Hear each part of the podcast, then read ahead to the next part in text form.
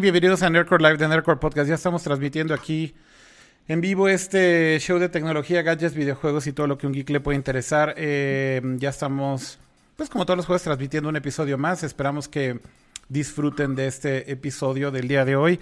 Y bueno, como todas las semanas, me da muchísimo gusto darle la bienvenida eh, a todos mis co-hosts. Yo soy arroba Kira Reiko en Twitter y como siempre presentar a todos de golpe, miren, ahí están. Eh, empezando ahora por Dani, que ya tuvo luz. Ya hay luz, y no nada más hay luz, hay mucha luz, mírenme, nadie brilla más que yo el día de hoy. A ver, vamos a poner tu, tu toma solita, Dani, nada más para que vean. Mire, miren nada más. No, pura Bienvenidos esta noche. ¿Qué tal? ¿Qué tal? Pura calidad. Poquito a poquito vamos a ir mejorando esto. Ya hablé con Pato, ya nos pusimos de acuerdo. Me va a venir a ayudar con el foro, sí o sí. ¿Verdad, Patito? Pero deja tú hablar con, conmigo y el foro. ¿Ya hablaste con CFE para que no te bajen el changarro? Ay, no, que hablaste con Thor para que ya no ponga truenos que se lleven la luz. Oh my god. Bueno, y también está el buen, el buen Ramsa o, o, el buen Kama o el buen. ¿Cómo más? ¿Cómo más te dicen Ramsa Kama? ¿Qué más? Jaime, James. James. Quiero, hacer una encuesta en Twitter, así de, ¿ustedes cómo le dicen a esta persona? Nada más poner tu nombre de, de Twitter y poner las diferentes opciones, James, Cam, así, para ver cuál gana ya, así decirte. ¿Cuál es, ¿cuál es la más común, eh, Cama? Papá. No, no es cierto. Papá, güey. Dios mío. bombón. No, no, no entendí absolutamente nada de lo que estaba hablando. James, creo que, creo que, creo que la gran mayoría en el trabajo me dicen James o Jaime, en igual con los que juego me dicen James. Casi nadie me dice Ramsa ni Kama. Ajá. Más que aquí. ¿En serio? Es el único lugar porque yo soy OG, sé que te decíamos Kama. Exacto, sí, sí, bueno, sí, los, los OG, los mis, o sea, sí me dicen Kama, los de hace, mis amigos de hace 20 años o más, claro. Kama. Sí, la neta es que para mí sigue siendo el Kama. O sea, por más que veo Ramsa y James, siempre es así de Kama. Entonces la gente siempre está bien confundida porque en el chat es así de cama, ¿cuál cama? Y entonces, ah, pues Ramsa. Bueno, ya para estas alturas ya deben de saber, pero anyways, vamos al chat eh, para ver quién está conectado por acá y a ver qué están diciendo. Saludos a todos los que están ya conectados aquí en vivo en el stream, en todas las plataformas. Estamos transmitiendo como siempre en Twitch, en Periscope, en Facebook, en YouTube y todavía en Mixer hasta que muera. Eh, y debo decir que hoy Hoy no hay nadie en Mixer. Hoy están ceros. Los últimos de los moicanos ya no, no están ahí. Tiraron la toalla antes que Mixer. Tiraron pues la toalla antes de que, de apagaran Mixer. Sí, exacto. A ver si llegan. A ver si llegan después. Hay que ver a ver si sí alcanzan a llegar eh, mientras sigue la transmisión. Eh, y ya está ahí el primer, el primer tema, ya se spoilereó ahí en la parte de abajo, porque pues, el primer tema que vamos a abordar es el hackeo a Twitter. Y bueno, primero antes de ir al tema, vamos a mandarle saludos a los que están aquí ya conectados. Oye, no, ya, ya está ahí un, un, un usuario de Mixer, ya lo vi ahí en el chat. ¡Eso! A ver, ahí va, espera. Escuchó tus plegarias. Ya Dark, saludos. Dark Link 6422, Dark Sephiroth 128. Este está conectado en, en Mixer. Es que Dark Sephiroth es un meme, ¿sí lo ubican? Eh, de así, los, los nombres de usuarios del internet. Pero bueno, Dark Link ahí está conectado. Un saludo a él, que es el, la, única, el, la única persona que está en Mixer es él. O ella, no sé qué sea. Eh, pero bueno. Usuario, dejámoslo en usuario. Dejámoslo en usuario, exactamente. Saludos a todos. ¿Desde dónde están conectados? Escríbanos ahí en el chat. Y bueno, en lo que ustedes van escribiendo, ¿desde dónde están conectados? ¿Por qué no empezamos ya con el primer tema y justamente pues para no hacerlo muy eh, entretenida la introducción, creo que ya muchos saben que Twitter sufrió un ataque el día de ayer, así como noticiero, un ataque cibernético. Eh, ¿Ubicas cuando dicen eso que da el cringe así durísimo en las noticias de la televisión? Ataque Por lo menos cibernético. Por lo menos ya no dicen supercarretera de la información, ¿te acuerdas? oye, oye, estaba bien bonito. O no están sorteando en la red. O como dijeron, o como dijeron en Aldea Digital cuando iba a empezar el evento, arranquen sus ratones. arranquen sus ratones, es legendario. Oh, esa, es muy, legendaria. Esa es de las clásicas así de, oh my gosh, no, no, stop, don't, don't say anything. Ya nada más, corten el listón, váyanse. Arranquen sus ratones. Bienvenidos al día digital. What? What just happened, bro? he escuchado en el mundo de la tecnología. bueno, el, el, hackeo este de Twitter es muy interesante toda la noticia porque todo pasó muy rápido, hay que decirlo. La verdad es que fue un ataque bastante fulminante eh, o bastante espontáneo. Eh, pero creo que tiene ahí un poquito de historia. Pero bueno, vamos primero al hecho. ¿Qué fue lo que sucedió? Que un grupo de hackers, lo que se supone ahorita es que no es una sola persona, sino varias, eh, ganaron acceso a, o consiguieron accesos a eh, los paneles de administración de Twitter. Eh, esto por medio de una especie de social engineering, que ahorita vamos a hablar un poco de eso y qué diablos es, o ingeniería social. Lo que pasó eventualmente es que muchos empezamos a ver muchos tweets de varios usuarios a eso importantes. O sea, si quieres déjame hacer más primero toda la introducción.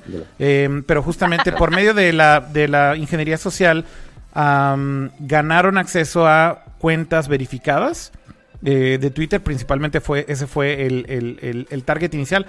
También debo decir que leyendo un poco más, no solamente fueron cuentas verificadas, sino también cuentas a las que estos hackers se refieren como las cuentas OG así como Original Gangster, que son las cuentas que tienen nombres muy cortos, o sea, como de una letra, dos letras, tres letras o inclusive una palabra, que querían tener control sobre esas cuentas. Entonces, el ataque fue contra esas cuentas inicialmente, de hecho las OG, y después contra las verificadas, porque ganaron acceso vía ingeniería social al panel de administración de Twitter, en donde eh, por medio de esto podrían básicamente hacer lo que quisieran, cambiarle la dirección de email a cualquiera de estas eh, cuentas, mandar tweets, etcétera.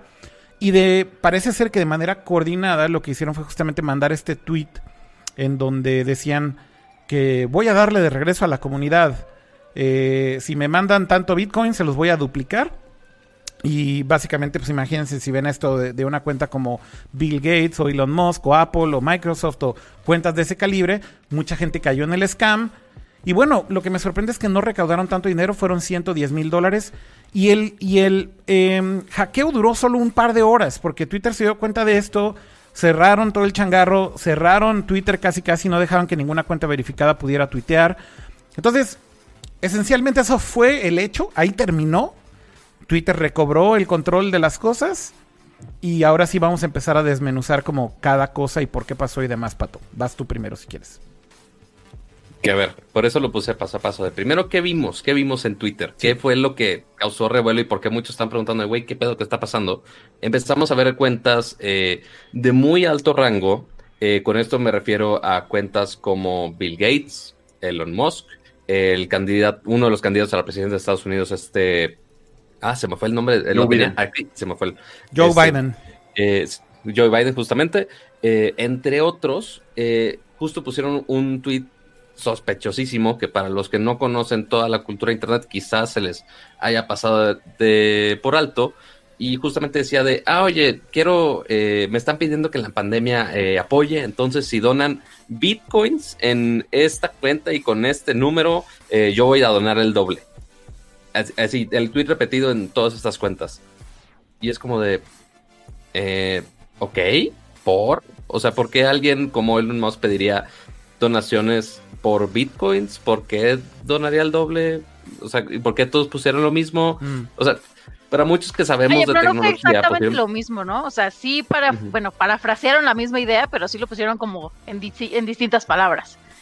Que eso yo creo que también es una señal de de lo dedicado que estuvo este ataque, ¿no? Porque no fue como un copy-paste que es como, bueno, voy a poner el mismo tweet, selecciono todas las cuentas en, lo que, lo, que en las que lo quiero sacar y va, sino que personalizaron el mensaje para bien o para mal, en cada una de las cuentas. Sí, en algunos casos era deposita, me siento ahorita agradecido con la vida, deposítame cierta cantidad en Bitcoin y yo te regresaré el doble. Ese era también otro de los casos. Entonces, eh, mucha gente, no sé si, o sea, sí cayó, ya, ya hablaremos ahorita más o menos de cuáles fueron los cálculos o más o menos cuántos hubo en transacciones durante ese lapso de tiempo porque como dice Pato, ¿quién caería? ¿No? Y es lo que en algún momento también yo con algunos amigos estaba platicando. ¿Quién caería? Pues, pues los mismos que caen en los scams telefónicos o en los scams de correos electrónicos del príncipe de Nigeria que tiene una herencia para ti, ya sabes. Siempre hay alguien, siempre hay alguien. ¿Cuál príncipe Nigeria está vigente todavía? Todavía está vigente, lo, oh, creas o no. Todavía, puedes cobrar esa... esa... esa herencia. Exacto. Entonces, cuando, cuando el ataque lo diriges a millones, cuando el mensaje lo diriges a millones, pues con que caigan unos cuantos, ya con eso es ganancia. Mm. Ahora, ¿cuánto fue la ganancia y si valió la pena? Ya lo detallaremos, porque al parecer ni siquiera valió la pena, o sea, por el riesgo que tuvo, por todo lo que causó, por todo el revuelo, por todos los problemas, porque ahora ya el FBI está metido. Obviamente estas personas, si las atrapan, que también ya hay algunos sospechosos, eh, eh, están en problemas legales y, pueden meterse en serios problemas. No sé si realmente valió la pena. Tal vez fue como muy infantil o pensaron que iban a ganar mucho más dinero de lo que al final recolectaron. Todavía no se sabe. Obviamente se sigue investigando y poco a poco iremos eh, aprendiendo de qué fue lo que pasó. Yo lo que he visto es que la cifra ha cambiado. O sea, la primera cifra que arrojaron fue una cifra desorbitante. Después le corrigieron y pusieron otra que no era tantísimo. Y ahorita ya dicen, ay, no fue nada, fueron así de que hay mil dólares. Este, cacahuates, ¿no? Pero en realidad la cifra ha cambiado. Entonces yo no sé muy bien cómo qué tanta confianza hay que tener porque a lo mejor quieren esconder la cifra justamente para no incentivar a que más gente lo haga. Pero independientemente de eso, como dice Pato, vamos a seguir como, como la escaletita de, de lo que traíamos, porque es muy importante también hablar de quiénes fueron los afectados en este ataque, ¿no? Primero, fueron personalidades de la tecnología que nosotros conocemos muy bien, alguien como Jeff Bezos, alguien como Elon Musk, pero también estuvieron de la mano como gente relacionada con el medio, estuvo, este, creo que la Kardashian también cayó por ahí. Políticos. Políticos. Entonces, abarcaron varios segmentos que si lo pones, o sea, si te pones ahora sí que en perspectiva, han estado relacionados de alguna forma u otra. No es que yo quiera entrar en teorías conspirativas porque tampoco va por ahí, pero es como, o sea, eligieron a cierto club, no club de Toby, pero sí cierto como grupito de Mean Girls para atacarlos a ellos. Ahora, ¿qué pasa con esto? Que no es nada más como, bueno, pues no pasa nada, pues fue a ellos porque algo tenían contra ellos, sino, bueno, pues entonces si ahorita la seguridad de Twitter ya se vio eh, afectada de esta manera, a lo mejor con una estafa que nosotros decimos, ay, obviamente nadie iba a caer, mm. imagínense que puedan tomar posesión de las cuentas de los presidentes del mundo. O que puedan eh, tomar las cuentas de alguien que tome decisiones importantes en el mundo. Digo, si ya vimos todo el revuelo que han tenido los grandes mandatarios en esta red social que ha tomado relevancia en los últimos, me voy a atrever a decir, cinco años, imagínense que de pronto no sea una estafa, sino sea un mensaje que tenga algún fin político o algún fin social de cierto grupo, ¿no? Porque ya vimos todos los revuelos que causó Anonymous con todas sus filtraciones. Pues ahorita esta estafa le dijo a Anonymous, siéntate, tú no tienes ni idea de nada, tú eres un novato. O sea, yo tomé control de cuentas chonchas verificadas. Y con eso en mente yo puedo hacer lo que se me dé la gana. Sí, porque si hubiera sido este hack con cuentas eh, de pocos followers que no tienen tanto impacto, ok, posiblemente hubiéramos dado por alto todo este ataque, pero eh, el darnos cuenta que al mismo tiempo y de una manera muy fácil pudieron acceder a cuentas increíblemente grandes, o sea, deja tú de, empresas de tecnología y, ok, de Elon, de Elon, Musk, ok, quizá puede pasar, o sea, ya sabemos las tonterías que pone Elon Musk, igual que se le vaya un tweet spam, ok, ok, fine. Pero ya eh, poner tweets de un candidato a la presidencia de Estados Unidos es como de, güey, o sea, imagínate que el siguiente hack puedas hacer con el mismo método y puedas entrar inclusive a la cuenta de Donald Trump o del presidente de cualquier otra nación y si haces un macropedo de, de un nivel muy, muy, muy grande. Y, eso fue lo que ahorita, dime, Gama. Y es que fue algo que justamente le cuestionaron a Twitter, oye, ¿por qué la cuenta de Donald Trump no estuvo comprometida? Y ellos ahí especificaron que justamente la cuenta del presidente tiene otras medidas adicionales de seguridad que por eso no pudieron eh, acceder o, atacar directamente a esa cuenta. Pero ellos se referían a la cuenta del presidente de Estados Unidos, ¿no? La que les hacen eh, como oficial, pero no a la de Donald Trump como tal. No, no, no, a la de Donald Trump también. O sea, la de Donald Trump y a la del presidente, a las dos. Así es, ves que él tiene dos cuentas, la de como presidente de Estados Unidos y la de Donald Trump.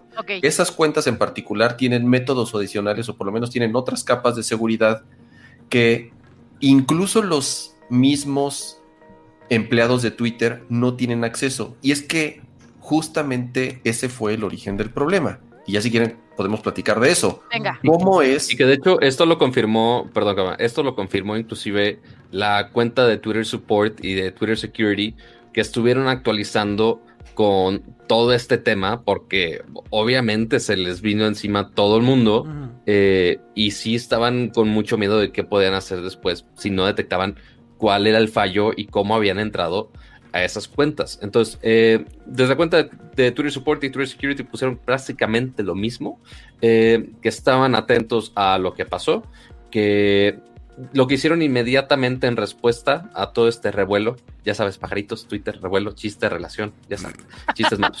Eh, lo que hicieron fue vilmente, y que algunos de nosotros lo notamos, es que las cuentas verificadas, bueno, principalmente las cuentas verificadas, dejaron de poder tuitear por algún rato. No podíamos ni, eh, al menos en mi caso, yo no podía ni retuitear, no podía eh, hacer un tweet original. Creo que, eh, Dani, tú tuviste alguna experiencia con algunas cuentas verificadas y no verificadas también, este, y que no podías, exactamente.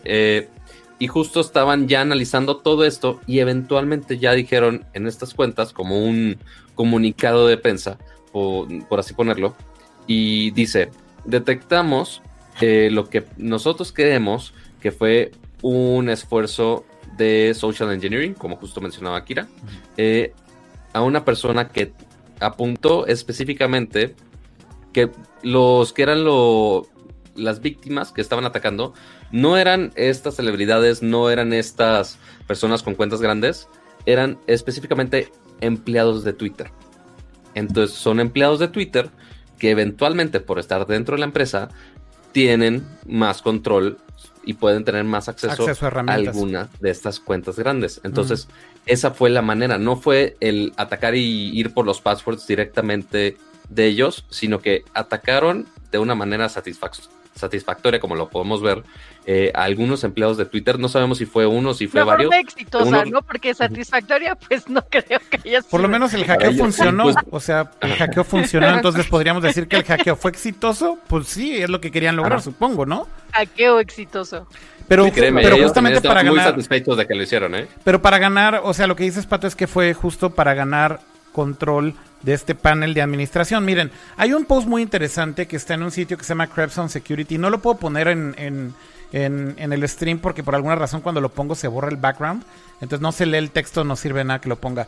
Eh, pero hay un, hay un blog muy bueno, lo voy a poner ahí en el ah, chat, el URL. Y yo creo que lo voy a poner aquí justo poniendo la toma del chat para que también se quede ahí grabado. Y si alguien después quiere ir a googlearlo, pues nada más vean ahí, lo copian y listo. En el reply del chat lo pueden ver. Pero bueno, este post es muy interesante porque es un eh, sitio especializado en tecnología en donde hacen un recuento de todo lo que pasó. Y la verdad es que es muy interesante el análisis porque de, entrada una de las cosas que hacen es que señalan a esta comunidad de eh, hackers que hacen eh, hackeo de cuentas de redes sociales, pero especializados en una técnica muy específica que se llama SIM swapping. ¿Ok? Y SIM swapping, no sé si ubican esta forma de de hackear es eh, que... SIMs de los teléfonos, ¿no? Es por medio de los teléfonos y de los SIMs de los, de los celulares. Si tú tienes eh, conectado tu teléfono para hacer verificación, eh, vamos a suponer de, Twitter en este caso, te dan opciones para hacer un, un two-step verification o two-factor authentication, que significa que cuando tú pones el password, te confirman que eres tú por medio de un mensaje de texto y te lo mandan eh, a tu celular en un, en un textito con un código. Y esto es algo que durante muchos años fue muy común y fue relativamente seguro. Y digo relativamente seguro porque queda claro con este hackeo de Twitter que ya no es seguro hacer esto. Pero es que no es el primero. No, no, no, para nada es el primero. Es el primer hackeo que les hacen en Twitter con este método. Que fue primero a Jack Dorsey, ¿no?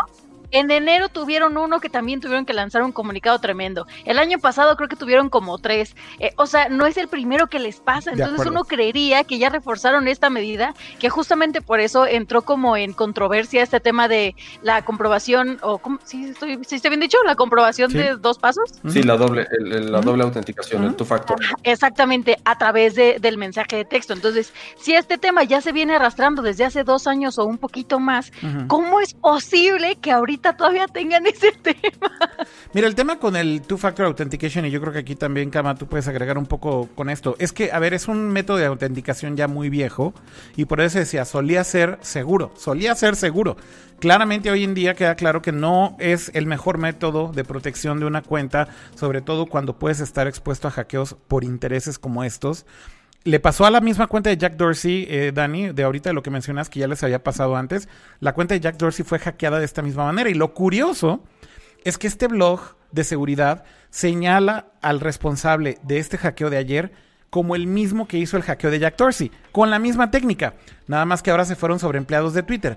A mí lo que me llama muchísimo la atención es que, ojo, Twitter y casi todos los servicios hoy en día online, digamos grandes, ya te ofrecen eh, otro tipo de, de métodos para verificación de dos pasos que involucra, por ejemplo, el tener eh, llaves. Eh, por ejemplo, en este caso puedes utilizar aplicaciones como Google Authenticator o Microsoft Authenticator y demás, que son aplicaciones en donde guardas llaves que generan llaves dinámicas específicamente para cada una de tus cuentas.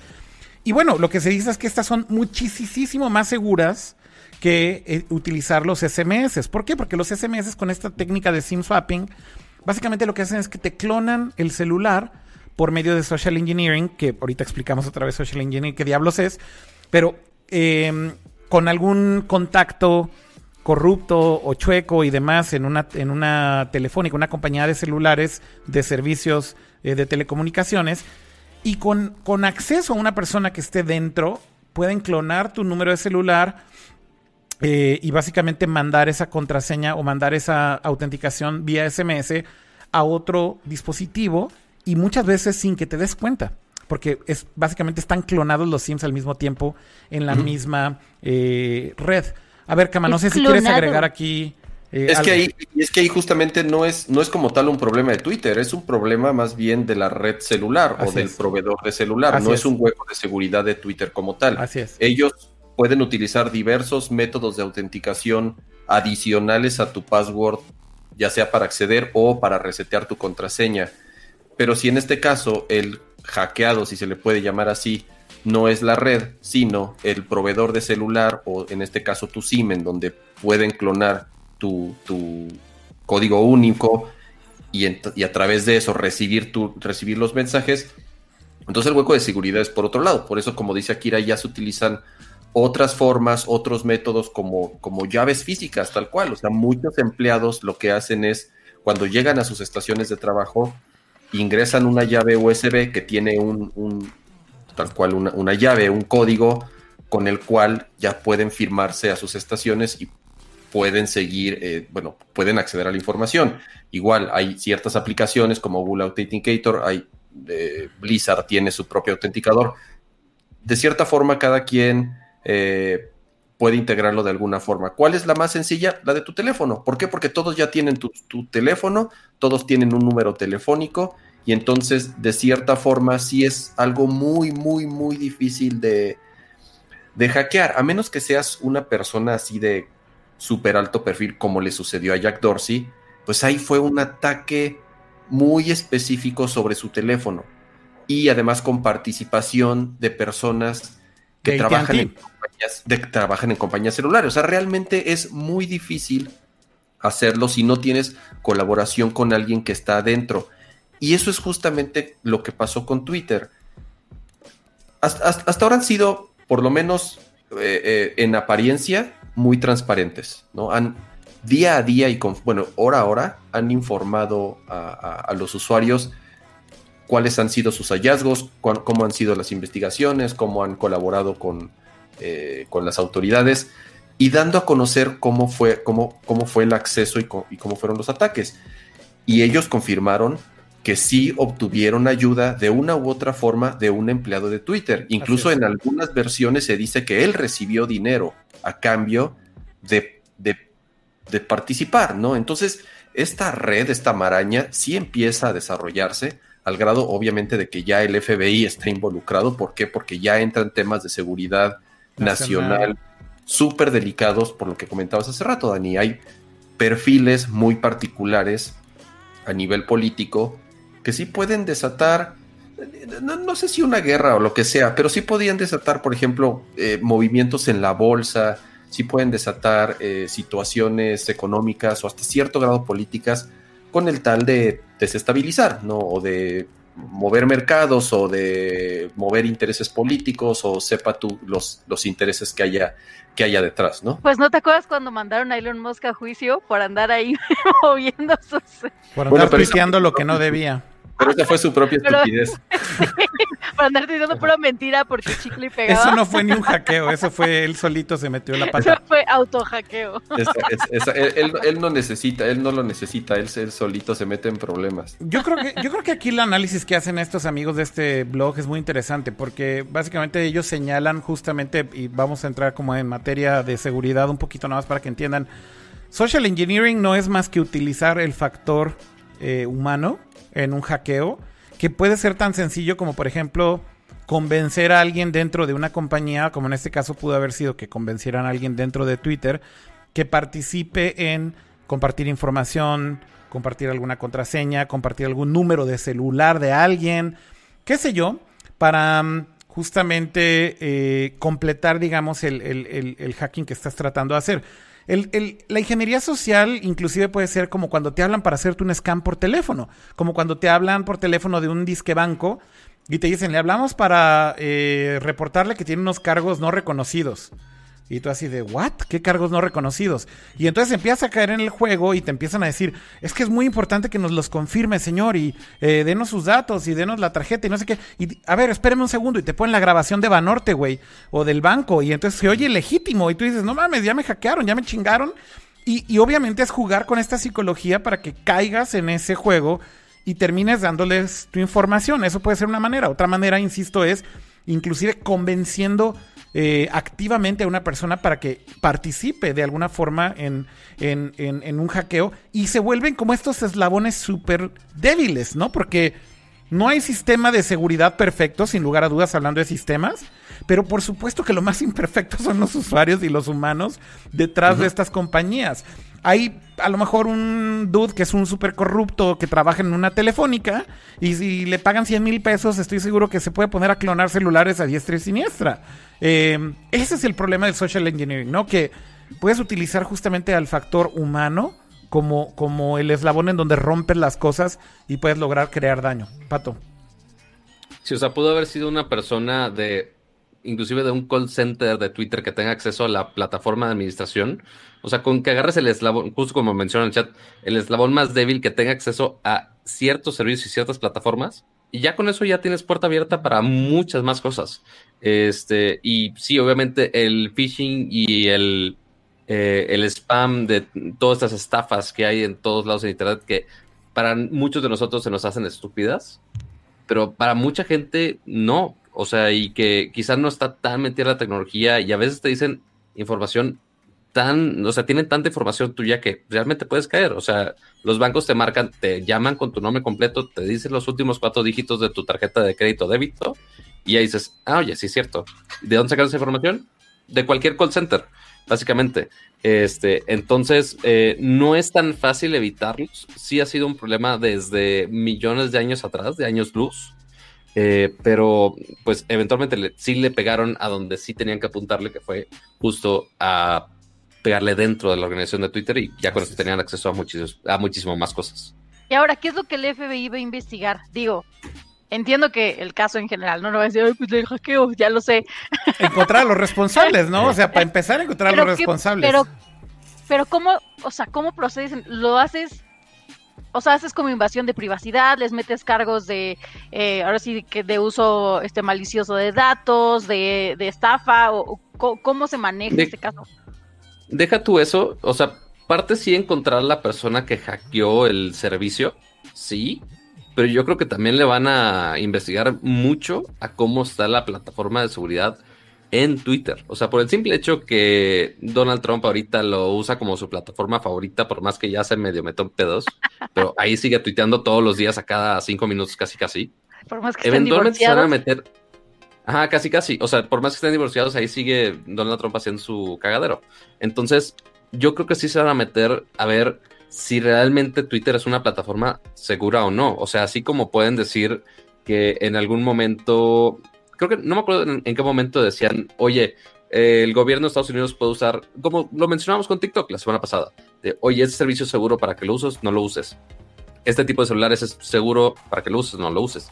Este servicio, como Twitter, es seguro o no seguro para que el presidente de los Estados Unidos o cualquier organismo esté compartiendo información quizá sensible y que de ahí tengan acceso a más cosas. No lo sé, porque también no mencionaron eh, si en todo este ataque tuvieron acceso a DMs de los usuarios, eh, a los mensajes directos de todos estos usuarios que fueron hackeados, que pudieron tuitear, pudieron acceder a la cuenta, que es muy posible que sí pudieron haber entrado a esta información.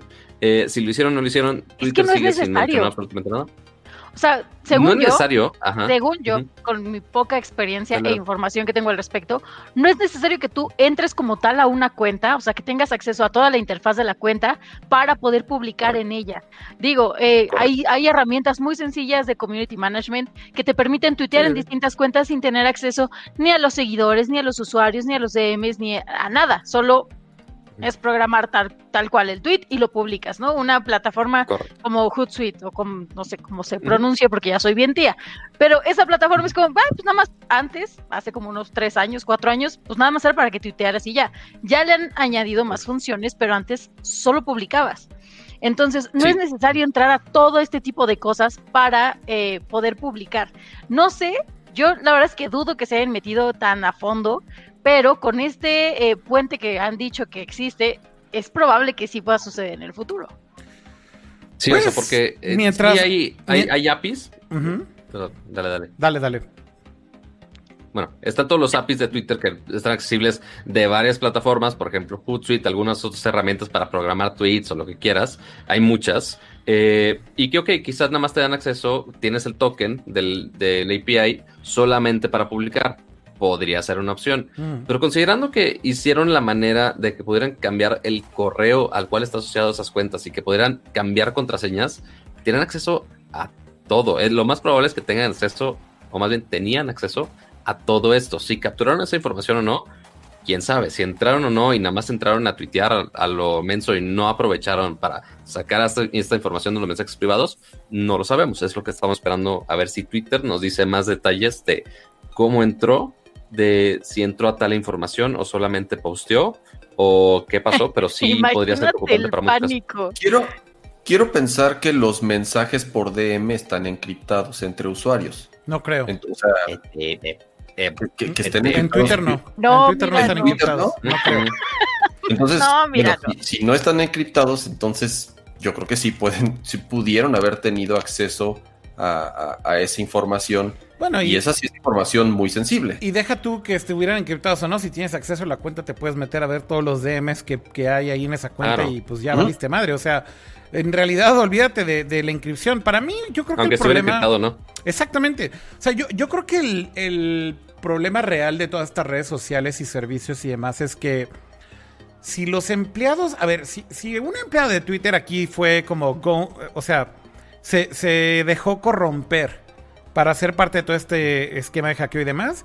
Obviamente es muy difícil decir que es un problema de la red social, de seguridad de los sistemas, etcétera, etcétera. Hay un culpable y claramente ese culpable pues lo tienen que hacer responsable de su parte, además de los que perpetraron, eh, los que perpetraron el ataque y los que lo organizaron, lo planearon, etcétera. Pero, pero vamos a suponer que si hubiera sido por medio de SIM swapping, o sea que efectivamente clonaron un número de celular de algún empleado y con ese hack tan estúpido eh, le dieron baje a su cuenta. Con eso ganaron acceso porque, ojo, en este mismo blog que les ponía hace rato, voy a repetir ahí la, página, es eh, Security. Eh, lo que explica es que si hay evidencia de que pudo haber sido SIM swapping por una razón, y es que varias cuentas de estas cuentas OG, que son usuarios muy viejos, eh, con cuentas de una sola palabra, de hecho por ahí había una que es arroba Shinji, y otra que era arroba B o arroba Joe, eh, empezaron a tuitear fotos de un panel de control o de un panel de administración que tienen los empleados de Twitter, lo cual te habla de que efectivamente ganaron acceso a esa herramienta y esa es la evidencia que señala que no fue simplemente un hackeo de, oye, dame un password y ya, sino fue de un usuario que tenía acceso a este control panel de Twitter, que básicamente tienes acceso a todo, a la mierda. O sea, en ese control panel tú puedes ver lo que sea, cambiar el password de quien sea, eh, dar de baja un usuario, suspenderlo, eh, cambiarle el mail sin que le avise al usuario. Ese es un detalle muy importante porque es una herramienta interna de Twitter. Entonces, ¿qué hicieron? Que cuando ya tenían acceso a ese panel de control, le empezaron a cambiar los correos a un montón de cuentas. ¿Para qué? Para cambiarle su contraseña. Entonces, en realidad es que pareciera ser que no se dieron cuenta todas estas cuentas que ya les habían cambiado el mail, no se dieron cuenta que les estaban reseteando el password y luego ya lo coordinaron para hacerlo todo al mismo tiempo eh, entrar a todas estas cuentas al mismo tiempo y entonces empezar a tuitear estas cosas que finalmente lo del scam de mándenos Bitcoin es algo que lleva siglos en Twitter. Es algo que inclusive Elon Musk denunció creo que desde el 2017, eh, porque cada que ponía un tweet había como esta estrategia de bots y de suplantadores de identidad que ponían la misma imagen de Elon Musk con su mismo perfil y demás para confundir a la gente y se ponía a responderle. Cada que había un tweet de Elon Musk, aparecían respuestas de estos bots con la misma imagen de Elon Musk diciendo, oye, y te recomiendo que, inviertas en Bitcoin en esta, en esta cuenta o que compres no sé qué. Y mucha gente caía en ese scam, tan estúpido como suena, porque simplemente se ve exactamente igual la foto de perfil. Entonces, en una conversación hilada o de hilos de, Twitter, no puedes reconocer si es la cuenta real o no, no es tan fácil. Es como estos sitios donde vas a descargar algo y te salen 10 botones de descarga aquí, descarga aquí. Sí, entonces, vaya, esto es algo que lleva muchísimo tiempo en Twitter y, y, básicamente, insisto, ya lo había denunciado Elon Musk diciendo, oigan, tienen un problema muy serio de, suplanta, de, de tratar de suplantar identidades o de confundir a la gente, porque cada que hago un tweet pasa esto.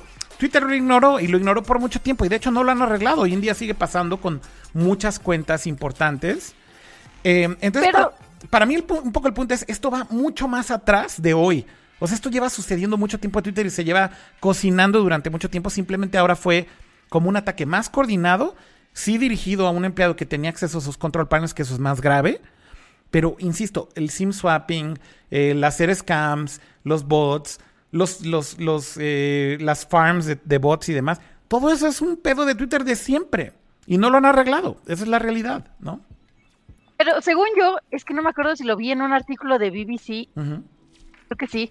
Que aparte todo esto cerró con una historia de Instagram, ¿no? De cierta cuenta en el que dijo así como, fuimos nosotros y su dinero sí será enviado a caridad porque esto fue para una buena causa o algo así, no me acuerdo muy bien. Estoy buscando justo el sitio.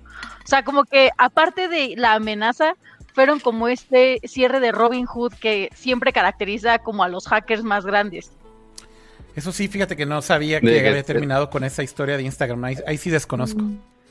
Ahorita, está, ahorita decir ah, estoy decir de, ah, estoy haciendo una buena acción, como que da un poquito más este, inspiración para que eventualmente sueltes tus datos para una buena causa.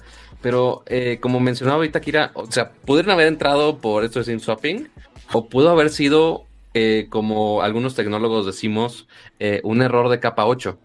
¿A qué me refiero con error de capa 8? vilmente un error humano, o sea que vilmente alguien se ababosó y dio información de más, quizá, y de ahí pudieron entrar y pudo haber sido así. Tenemos que ver qué dice Twitter al respecto, este, porque si es un error de la personita que estuvo, que de Twitter que dio esta información, que dio acceso, quién sabe si si lo corran, si no lo corran, si fue su culpa o no fue su culpa, no lo sé. Fue su culpa. fue su culpa. Quémelo en la hoguera. Dani, quiere, Dani quiere sangre.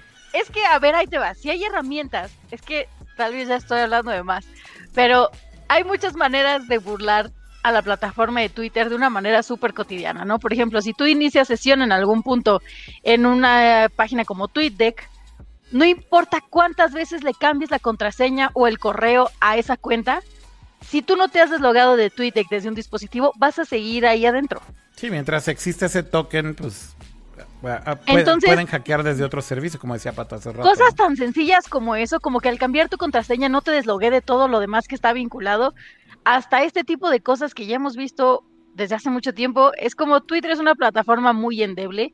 Twitter, como ya lo sabíamos, no debe de ser tomada en serio ni para transacciones económicas ni para cuestiones políticas. Entonces, de pronto estar hablando ahorita de este tema en el que ya se recaudó tanto dinero y de que se ya eh, las cuentas de Twitter tienen tanta relevancia, a mí sí me, me saca mucho de onda. Es como, dude, ya se nos había avisado que esto no es un documento oficial, ya sabes. o sea, es como, como ese paso de las conversaciones de WhatsApp, si sí o si no, si sí pueden ser utilizadas en juicios o no.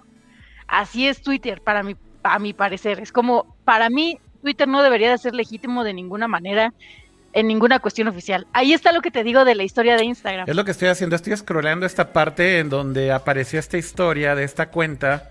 Es la que decías, ¿no, Dani? Ajá. Que dice Crypto for Health y dice, It was a charity attack, your money will find its way to the right place. Fue un ataque con fines de caridad, tu dinero va a llegar a las causas correctas. Pues, a ver, o sea, es difícil saber si eso es real, ¿no? Este, pero es, posible que sí. Es que independientemente de si es real o no, todos los grandes hackers, o bueno, sí, todos los grandes, ¿cómo se puede decir? Ciberatacantes, tienen como este sello de, de, ser un tipo Robin Hood, es decir, de quitarle al rico para darle al pobre, o de quitarle en la mayoría de los casos siempre, terminan con este sello, a menos que lo que quieran sea probar su inteligencia por cuestiones personales contra alguien de la empresa. Pero en la historia se han caracterizado por eso, de, bueno, le vamos a quitar esta información para regresársela a los usuarios, o un Anonymous. Le estamos quitando los secretos a la gente poderosa para darle la verdad a la gente que no tiene acceso a toda esta verdad absoluta, ¿no? Mm. Este tipo de cierre como que ya termina de, dar el punch en este ciberataque. O sea, más allá de, estamos advirtiéndoles que tuvimos acceso, estamos advirtiéndoles que fue muy sencillo, le estamos dando este mm, para que, ay, pero que la gente nos ame porque igual somos súper caritativos y, la, el dinero no nos lo vamos a quedar, solo lo hicimos para que para ver qué se podía. ¿No? Sí, como para sacar un sustito, para mandar un mensaje, para decir, vea lo vulnerable que es esto. Es posible, y yo creo que es parte de muchas veces de la motivación de los hackers. Digo, hay algunos que solamente quieren destruir, pero hay algunos que simplemente quieren exhibir y, mostrar lo vulnerables que, que, son o, o justamente decir, miren, miren, miren la porquería de seguridad que tiene Twitter. Y no necesariamente es que sea una porquería de seguridad, es que más bien eh, insisto, cualquier compañía es hackeable de esta forma. O sea, si, si convences a un empleado de Facebook que te hace un panel de control que haga lo mismo, pues es exactamente el mismo caso. O sea, no, insisto, no hay sistema que pueda prevenir eso. El, factor humano siempre va a ser el riesgo más alto. Y yo creo que también aquí lo que puede estar pasando, y ahí les va una teoría de conspiración, es que siento yo que hay empleados de estas compañías de tecnología que están hasta la madre de las compañías de tecnología para las que trabajan. Eh, y que se han dado cuenta de muchas cosas estando dentro y posiblemente hay una motivación muy grande de estos eh, mismos empleados para sabotear estas compañías, o sea, desde adentro, ¿no? Y yo creo que eso es algo que vamos a empezar a ver cada vez más seguido, porque creo que sí hay muchísima mierda que no conocemos. Eh, de cómo se manejan estas compañías y finalmente puede ser una manera también de protesta si lo quieren ver así. O sea, ya con los problemas en los que metieron ahorita Twitter de Seguridad Nacional de investigaciones eh, de lo que quieras, ya con eso están causando un daño, ¿no? Y, a lo mejor esa conciencia que dices, Dani, de decir, miren lo vulnerable que es, tal vez es suficiente, con eso ganan lo suficiente. El daño no fue realmente el robarse el dinero, no. Si lo donaron a una, a una eh, eh, charity, qué, qué bueno. Pero finalmente el mensaje, creo que yo también me quedo con eso, Dani, es así de fáciles, ¿no? Así de fáciles. Sí, es, algo que se ha dado en, los últimos meses, sobre todo con eh, todo este tema de la responsabilidad social que deberían de tener las, las redes o estas empresas con, con tanto poder. Y sí, ha habido mucho descontento en los empleados, ha habido marchas internas, ha habido ciertas eh, huelgas en algunos niveles, porque sí, ya se dieron cuenta que el poder que tienen estas redes sociales pues también deben de tener una, cierta responsabilidad de la cual pues, muchas veces se han lavado las manos y esto ha causado descontento y digo, no es la primera vez que sucede, se ha dado en Facebook, se ha dado en eh, eh, Google también, incluyendo de las mismas voces de los fundadores de las compañías que ya no están, mm. y bueno, entonces digo, ya estando fuera ya pueden decir lo que quieran, pero son, son, son muy eh, expresivos en cómo muchos empleados sí están descontentos porque realmente las empresas no toman ciertas responsabilidades sociales que debería por la, por la gran responsabilidad que tienen. Por aquí en el chat está diciendo eh, Dancast en YouTube, Mr. Robot, tal cual, güey. Es que sí es como Mr. Robot tal cual en real life. O sea, para los que no vieron esa serie tal cual, pues ya se trata de un empleado de una compañía de tecnología enorme que pues, podría ser Google o Facebook o la que quieran, que pues se da cuenta de que es una compañía, que es una basura de compañía y está alterando la vida de todo mundo y dañando a la sociedad y demás. Y pues se vuelve loco este güey tratando de, digo, además es un güey con un trastorno y paranoia y demás, lo que quieras, pero, pero finalmente sí está consciente de que quiere derrocar esa compañía desde adentro. Y pues justamente de ahí es de donde nace la historia de Mr. Robot. Está muy cool que de cierta manera podríamos estar viendo algo así en la vida real, güey. O sea, yo, yo quiero suponer que puede ser algo así. Esa puede ser una buena motivación, ¿no? Eh, no lo sé. Es difícil saberlo con ciencia cierta. Sí. Seguro va a salir algo bien chafa, así que es que me robó mi sándwich en el kinder y entonces ahora yo le robé su compañía o algo así. Sería muy triste que termine en eso la investigación de, del FBI. Y, miren, no me dio el paso en periférico, entonces yo fui contra su compañía. Lo, bueno, entre, entre comillas, o por lo menos eso aparentan, es que, lo comenté hace rato, sí han sido muy transparentes en conforme van avanzando las investigaciones, están publicando y creo que les conviene ser transparentes porque ya cuando están metidos en un problemón de este tamaño, creo que lo peor que puedes hacer es ocultar información. Porque si te cachan, entonces ahí sí sale peor. Entonces, sí ha, ha surgido información nueva. Eh, sigan la cuenta de las cuentas oficiales de Twitter, ya sea la de Jack Dorsey. Jack Dorsey constantemente está informando de qué es lo que pasó y que están muy apenados y obviamente que han estado trabajando en marchas, eh, marchas forzadas. Pero bueno, conforme se vaya desarrollando la historia, mm. iremos sabiendo más y más de, todo lo que pasó, ¿no? Y creo que ya con eso cerramos el tema. Muy bien. Pato, ¿a qué vamos? Ahora creo que podemos cambiar de tema, ¿no? Aquí están las redes sociales por si quieren seguirnos. Eh, no lo olviden, ahí está el Twitter, es arroba Nerdcore Podcast.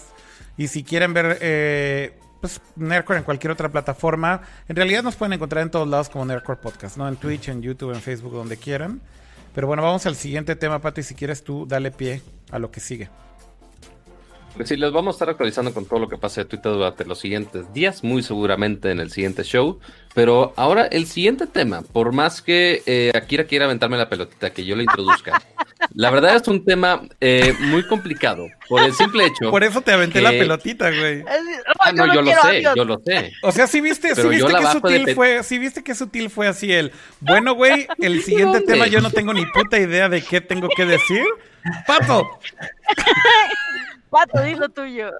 O sea, o sea, qué bueno que yo sé bajar el balón de pechito, le doy de volea de bote pronto. Dale, dale. Sin pedo alguno. Vas, pero, solo. Mientras, mientras, yo, mientras, yo, a lo mío. Entonces yo aquí tengo. ¿Y qué, qué, es, qué es ir a lo tuyo tú? ¿Qué traes? ¿Qué traes? Cama está viendo el partido de fútbol, güey. es neta, Cama, es neta. Pinche cama, güey. Eres un troll, güey. y ya que, bueno, entonces yo voy a jugar aquí mientras así mi Kirby, ¿no? Dios mío, están muy mal. Venga, Pato, ¿qué sigue? Bueno, está bueno el, tema. Es que antes de que sigamos con el siguiente tema, antes de que me interrumpan otra vez por bajar tan bonito los temas y hacer las transiciones así super swift, eh, vamos a pedirle su bonito like, porque desde el inicio me estaban molestando a mí y el community manager también me está mentando la madre este, en el chat de que le pida sus bonitos likes. Este, entonces, eh, ¿cuántas personas somos en este momento aquí? Somos 600 de YouTube. Ahí les va en todas las plataformas. En YouTube, nada mal.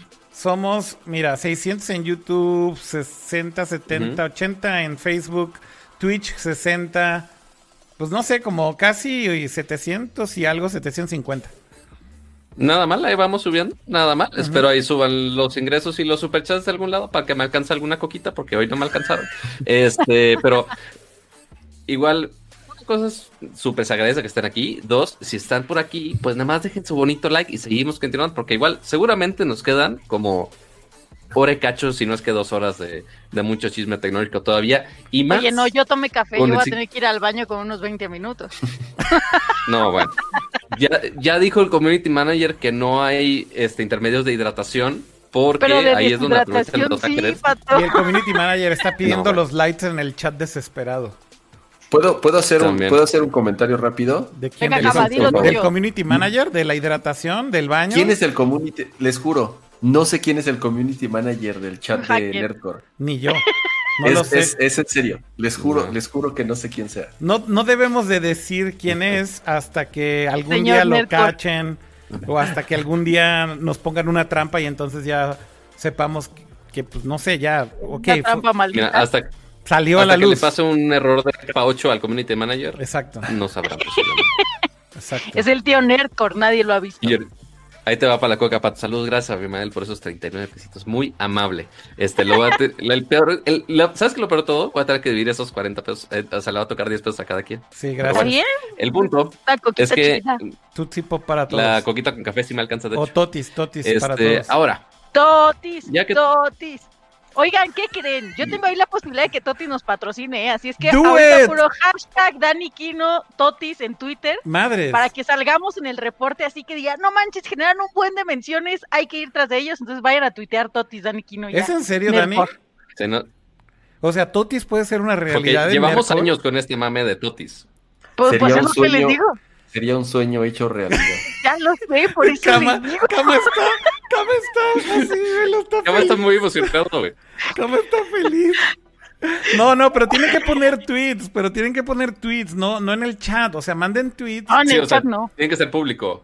Exacto. Ajá. O sea, que el, community eh, de Totis ahorita llegue y así, ¿qué está pasando? Ah, ya. Pero, que le pongan mentions a Totis o algo así. Pues no, con que pongan totis, ya con eso salimos en el reporte. Hashtag totis, hashtag Nerdcore Live. Y que pongan cualquier tweet. Ok, ya sí, justo le iba a preguntar al community manager si nos íbamos a fumar un, un hashtag más, más chingón. Pero a ver si ahorita responde. A ver si ahorita se rompe la cabeza. El community manager está ahorita trabajando muy fuerte para inventarse uno. Pero sí, digo, pues ya te aguantó todo el primer segmento. Ya Mira, ya, ya hay un. Hay, hay aquí, Pato, un, un hashtag bueno, güey. Es la fritura que elegí sí, por favor, sí, por favor. Ahí está. Es la fritura que elegí. Hashtag, hashtag Totis, hashtag Nerdcore, hashtag es la fritura que elegí. Oh my god, es perfecto para Totis, güey. Mira, mientras actualizo, mientras hago la transición por como cinco minutos para el siguiente tema, puedes cambiar el tema que sea ese hashtag si quieres. Si quieres y puedes. ya veremos qué tan capaz es la, la producción. Ahí está. Estoy seguro que, el, que ni nosotros ni el community manager le va a pedir, este, ¿cómo se llama? Bitcoins para esos totis. Así que no se preocupen. Oh eh, my god, acaba de mandar Ari. Gracias por. Un super chat de 20 dólares. Ari gracias por ese.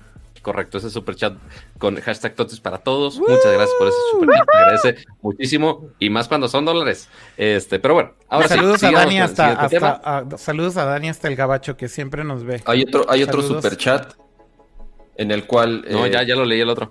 Ah, el, no, dice uno de Noé. Ya, ya lo ah, leí. Ya, ya, ya, ya. Ah, chavo. Solo quería actualización del Ah, no, el de actualizaciones del foot no lo habíamos leído. Entonces ahí va, si, si hay algún gol o algo así que nos esté avisando. tenemos que ah, echar la fleca para, para actualizaciones importantes aparentemente, que es el fútbol en medio de Nerdcore. Claro. Chivas 2, América. Pato, tienes que pedir likes en serio porque estamos muy jodidos, güey. O sea, estoy viendo aquí YouTube 256 likes de 600 personas viéndonos en YouTube. Está miserable, güey. Miserable. ¿Por qué me dices a mí y no lo haces tú, güey? Lo estoy haciendo pasivamente diciéndote a ti, güey, que lo digas tú mientras yo le digo a, los... Es que, Dios mío. Es que tiene que haber un reto, si no, no ah. dejan su like. Mm, no, nada más ahorita No, ahorita no tengo aluminio a la mano. Tendría que ir a la, tendría que ir a la cocina a hacerme mi sombrerito de aluminio otra vez. Pero bueno, ahora sí, sigamos. Vamos a terminar el tema del twister candente, que se puso muy candente ciertamente sus días. Y ahora vamos con un tema que nos propuso la señorita Daniquino, eh, que simplemente lo único que puedo decir yo al respecto es el título, porque fuera de ahí no sé absolutamente nada. Nadie sabe y Dani nos va a ilustrar mucho. no, no, o sea, no tengo, o sea, nada. O sea, ándale, justo así, porque Dani nos pasó el link y, yo así con cara de, ¿qué güey? O sea, ¿existe esto? O sea, es algo muy extraño en internet, pero Dani, ¿qué nos tienes que contar de los últimos días? ¿Qué ha pasado con la radionáutica? Wait, Estoy poniendo el tweet para que dejen el hashtag. Ven aquí ese tweet con Oh my gosh, le voy a dar retweet en este instante. O sea, no, no fue suficiente este intermedio de como cinco minutos es la entre likes y hashtag. Que elegí, espera, que elegí. Dale. Hashtag Nerdcore Podcast. Dale. No, es eh? Nerdcore. Mm, sí, está bien. Sí, sí, sí. es que no sé, Toti debe de tener cuenta, no, no, encuentro la encuesta. ya está. Ya, Bueno, de la costeña, que son los mandamases. Ya está, ya está, ya está. Listo. ¿Ya salió? Ok. Ya. No es radionáutica, es randonáutica. Oh my gosh. ¿Por qué como radionáutica? Porque está escrito así. Porque está escrito así en el chat. Yo solo le di copy del chat de WhatsApp. Es que somos bien tíos. Es de random. Es una mentira todo este tiempo. Es de random. Es de random, güey. Yo eso sí sabía. Por lo menos sí sabía que era random. Pero como le di copy paste, güey. Random. A ver, de, deletréamelo, Dani. Es random. Ajá. Náutica. Náutica, sí, exacto. Ok, ahí está. Es que nos fuimos descomponiendo como, como teléfono descompuesto en el chat, porque primero fue rando, luego fue rado, luego fue radio, y así nos seguimos. Entonces, bueno. Fail, pato, fail, pato. Tú pusiste los temas en WhatsApp. me lo escribió Dani, yo también lo copy-pasteé. Radionáutica se ve más chida, ¿no? Suena, suena a programa, a programa educativo infantil de radio. A ver, ¿qué diablos es la randonáutica? Después de la hora nacional. Dani, Dani, a ver, háblanos de qué es la, la randonáutica. Ahora sí, introdúcenos a este tema, por favor. Randonáutica es una aplicación que está explotando o que explotó hace un par de semanas eh, pues en la generación Z, ¿no? En los Gensis, benditos Gensis que ahorita están muy aburridos por la cuarentena y nos dan este tipo de contenido para compartirles, ¿no? Bueno, Randonáutica es una aplicación que yo siento que va muy de la mano con GeoSearching, esa sí es de nuestra generación. GeoSearching era esta aplicación donde tú dejabas un tesoro en alguna ubicación, hasta cuando yo agarraba y dejaba, no sé, mi pulsera y la dejaba aquí escondida abajo de una piedra en, el centro y entonces yo ponía la ubicación de mi, de mi tesoro y los otros usuarios iban cazando tesoros que estuvieran cerca de ellos. Entonces, si yo llegaba y encontraba a lo mejor, este, por ejemplo, Pato llega y encuentra mi pulsera, entonces él deja su gorra y así sucesivamente. Entonces era como un intercambio de tesoros entre todos los usuarios. Algo como cazar Pokémones, pero con tesoros personales, ¿no? O sea, ¿era mejor que Pokémon Go entonces? Pues es que sí, porque era en la vida real, ¿no? Entonces te podían tocar tesoros desde artesanías, obras de arte, cartas, eh, audios, había gente que ponía USBs en, entre los ladrillos, eh, muchas cosas, se ponían muy creativos. Entonces eso era como una actividad pues bastante sana, pero la gente dejó de hacerlo porque pues así como en los juegos en línea, los usuarios se, se empiezan a salir y ya no hay tesoros que buscar, entonces se vuelve un poco aburrido. Ahora los Gensis descubren esta aplicación que, sean, que se llama Randonáutica, que es justamente, como dice Akira, de random y de náutica, que es de, viajero o de explorador. De navegar. Exacto. Pero aquí lo que, o sea, el truco está en que se supone y lo que te dice la aplicación es que está basada en este, ¿cómo dice? En esta entropía cuántica, ¿no? Entonces, Dios mío te dice que tú pongas como palabras clave de lo que tú sientes o de lo que tú quieres experimentar y entonces va a medir tu energía y con eso te va a llevar al punto en el que vas a encontrar justo lo que buscas. Suena, suena a, a, secta, casi al punto que me van a ofrecer un esquema piramidal y Herbalife. cuenta, sí. Pero aquí lo que ha pasado en redes sociales es que todos los, bueno, la mayoría de los usuarios han publicado sus historias y han sido historias muy tenebrosas. O sea, de pronto un usuario que, ay, pues yo fui y a mí me marcaba un punto, porque te marca puntos que están más o menos cerca de ti. Entonces, como, ay, pues yo fui y me marcó la casa de la vecina y pues la neta no iba a entrar a la casa de la vecina porque pues es propiedad privada, ¿no? Pero de ahí hay unos que dicen, bueno, es que a mí me tocó entrar a un terreno baldío y me encontré con una piedra que en el centro tenía un círculo perfecto que nadie sabe cómo se hizo, ¿no? Aquí la, aplicación ya tiene, ya tiene tiempo, pero explotó por un TikTok que, que, estuvo hace unos 15 días más o menos, en el que unos chavos, está, unos chavos, la chaviza, la pura chaviza, estaban investigando en la playa, ¿no? En su fin de semana, y encontraron una maleta y, decían es que huele muy mal y nosotros no nos da confianza abrirla porque este es el punto exacto que nos marca la aplicación. Le hablan a la policía y la policía les dice es que justo estamos buscando esa maleta porque adentro están los restos de X persona. Y entonces las historias o los TikToks van desde que empiezan a buscar el tesoro, llegan a la maleta, le hablan a la policía y de pronto ya llega policía, bomberos, este, agentes secretos, helicópteros y todo. Y sale el periodicazo de encuentran los restos de este joven gracias a esta bola de chavos que estaban utilizando esta aplicación.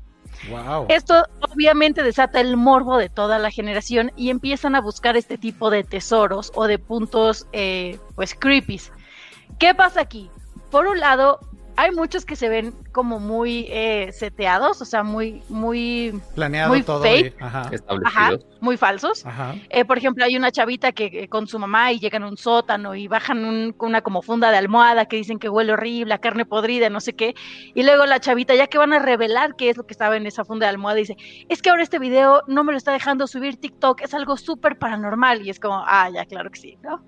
Ah. Pero por otro lado, está incentivando a que muchos jóvenes que mm. Pues a lo mejor no tienen este criterio de, de, discernir entre los videos falsos y los videos verdaderos, se han, eh, adentrado en estas aventuras a lugares desconocidos en los que se ponen en riesgo, no nada más a ellos, sino pues a todos los amigos que los acompañan, porque te lleva pues a, a lo mejor a lugares peligrosos, no nada más en cuestión de, ay, vete al risco ahí donde está la piedra y vas a caer ahí al abismo, sino vete a esta colonia que es una zona súper roja con 3.000 asesinatos, entonces a fuerza vas a encontrar algo ahí.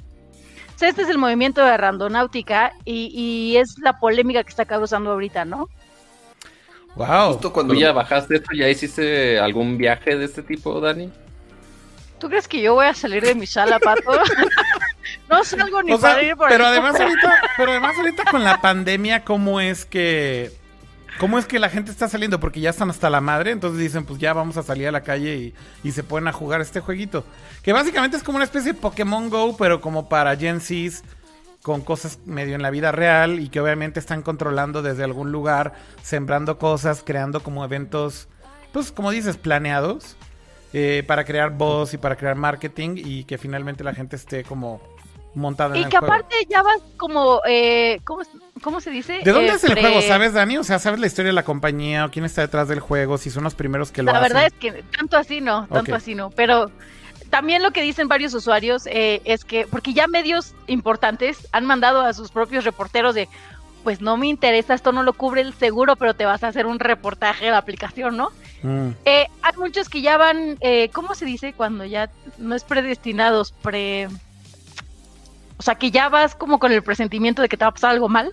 Sí, o, más bien ya sabes, ya vas buscando justamente lo que tú escribiste, entonces es muy fácil llegar a, ciertas coincidencias. Mm. Métanse, al, al Reddit, al Reddit de, de Randonauts y hay un, obviamente como todo hay. De hecho, la compañía se eh, llama Randonauts, es lo que estoy viendo aquí en, el App Store. Es, exacto. se llama Randonauts. Entren, entren, al Reddit de Randonauts y ahí van a ver y obviamente las, historias más votadas son como las más curiosas. Y entonces la gente pone qué es lo que escribió en la aplicación y qué fue lo que encontró. La, mecánica es tal cual así. Tú escribes, yo quiero encontrarme con un perrito, tal cual. Y entonces la aplicación ahí entra su, este, lo, lo, lo, que comentaste hace ratito, ¿no? De sus números cuánticos aleatorios para darte una, exacto, para darte una coordenada. Ahora, ojo, la coordenada siempre te la da en un rango de un kilómetro para que puedas llegar de cierta, de cierta forma fácil. No te va a mandar a Australia, obviamente. Entonces, tú ya vas hacia esa posición y tú ya vas predestinado, como, como tú decías. Predispuesto, dice Julio Jiménez, predispuesto, gracias. ya vas, predispuesto a buscar perros, entonces muy seguramente vas a encontrarte un perro en el camino o un perro muy cerca. Y entonces justamente el, la página de Reddit, bueno, este, este, eh, esta sección de Reddit donde están todas esas historias, la gente comparte qué es lo que se ha, lo que se ha encontrado. Mm. Ahora, bien, estaba pensando que sí, gran parte de estas cosas son mismas creadas por la compañía, ya sabes, para tratar de hacerle ruido y para tratar de generar polémica.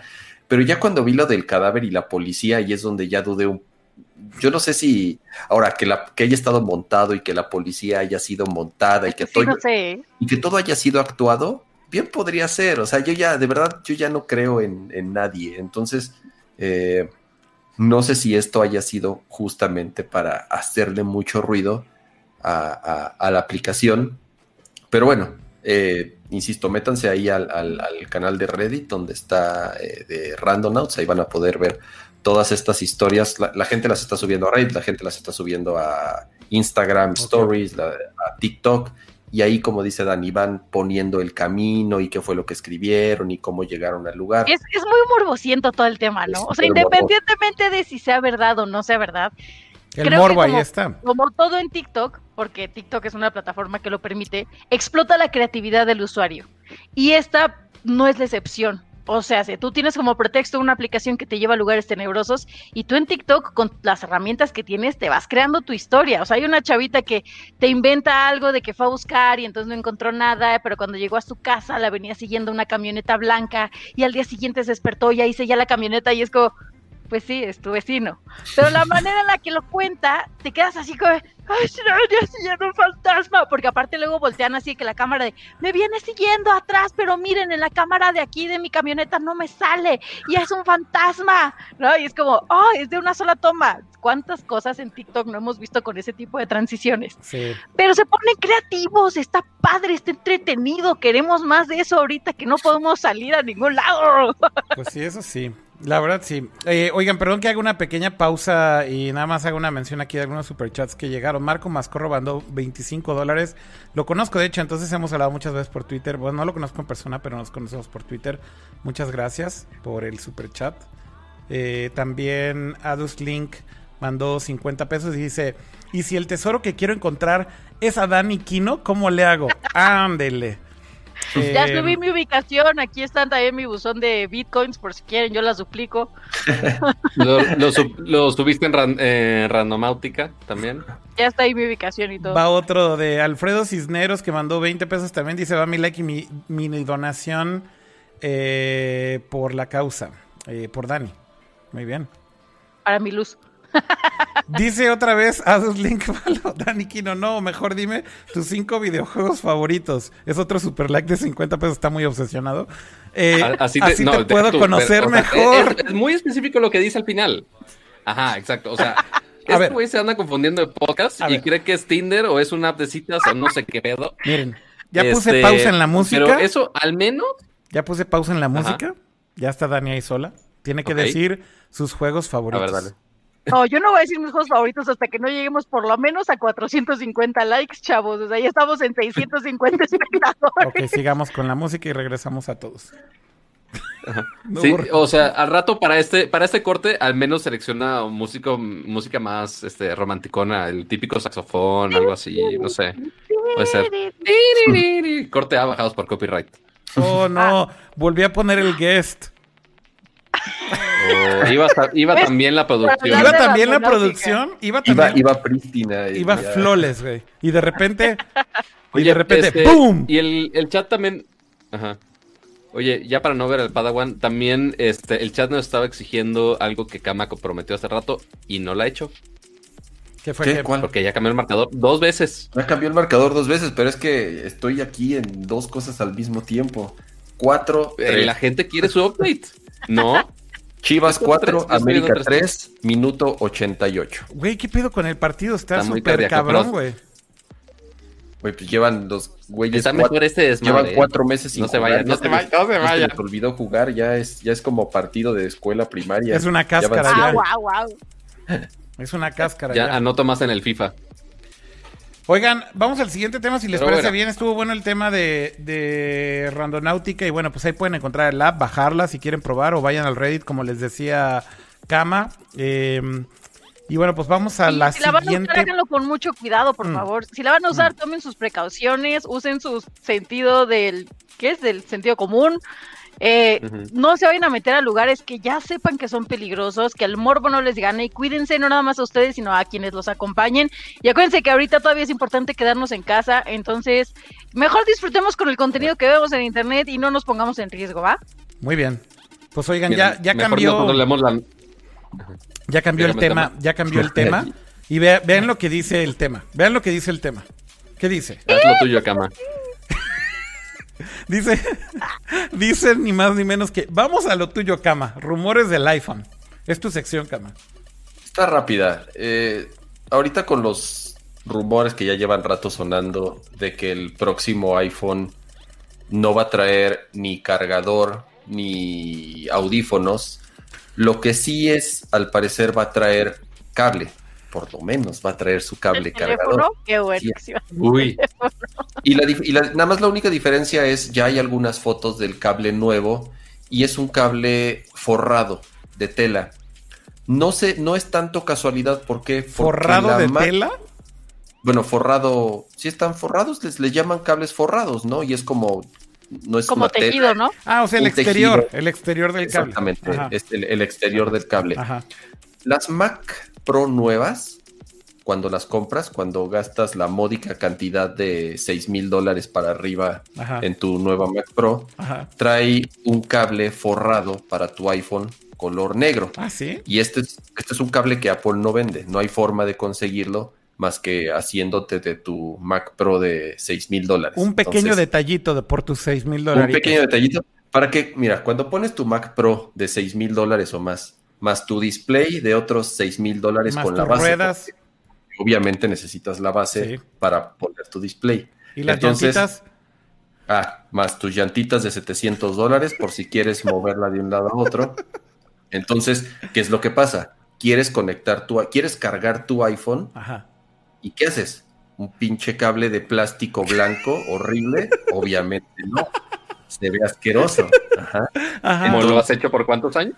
Entonces, para que no uses tu horrible cable de plástico blanco, todo todo despelucado y roto y pelado porque la gente los trata este son los peores pinches cables, güey. Son los peores pinches cables. Entonces, la Mac Pro trae un cable negro forrado para que entonces ahí sí ya combine todo tu setup super pro, ¿no? Pero bueno, okay. como dato, eh, este cable sí lo hace Apple. Y lo que dicen es que el siguiente iPhone ya va a traerlo incluido. El chat, el chat dice que si el cable viene autografiado por Tim Cook. ¿Por qué? ¿Por qué? Por Tim Cook. Ahí en el cable viene autografiado, güey. Así alrededor. Así en todo el cable, güey, viene su firma, güey. entonces, bueno, como dicen en el chat, es un cable de uso rudo, se le puede llamar así. Forrado. Como, como, los que venden de, en otras. Forrado.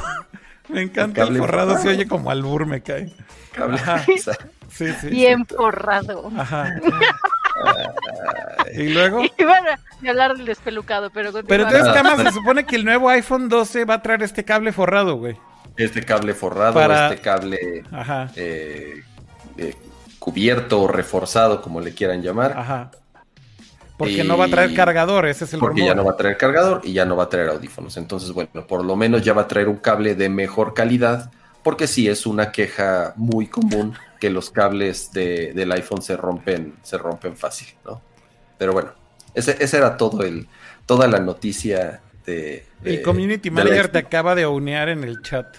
¿Qué dice? Cama forrada. Hashtag cable forrado. Ojalá. Ay, Dios. A ver, bueno, vamos, vamos a un tema. Vamos ahora a lo tuyo, Pato. A, Android. al otro lado de la moneda. Porque mira.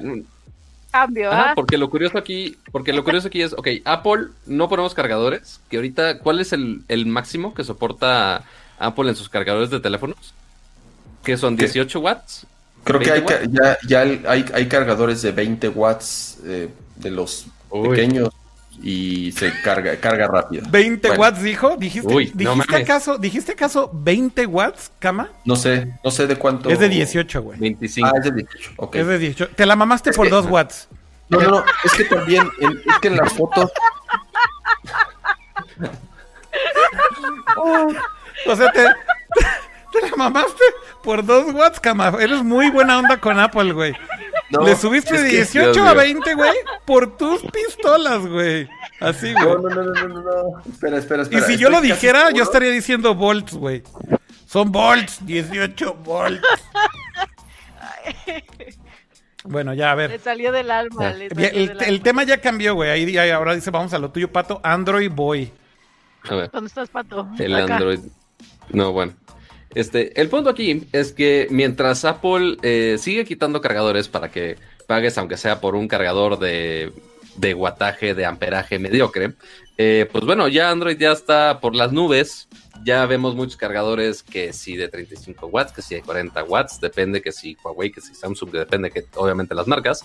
Pero inclusive ya algunas marcas ya están explorando ir más allá todavía. En vez de estar cargando tu teléfono por horas, eh, lo que están proponiendo es que puedas cargar tu teléfono en cerca de 15, 20 minutos con cargas de 120, es, sí, 120 watts. Eso sí se la mamaron, cama. 125, perdón. 125 watts. Seis veces más, güey, que el de... No, más, siete veces más que el de Apple, güey.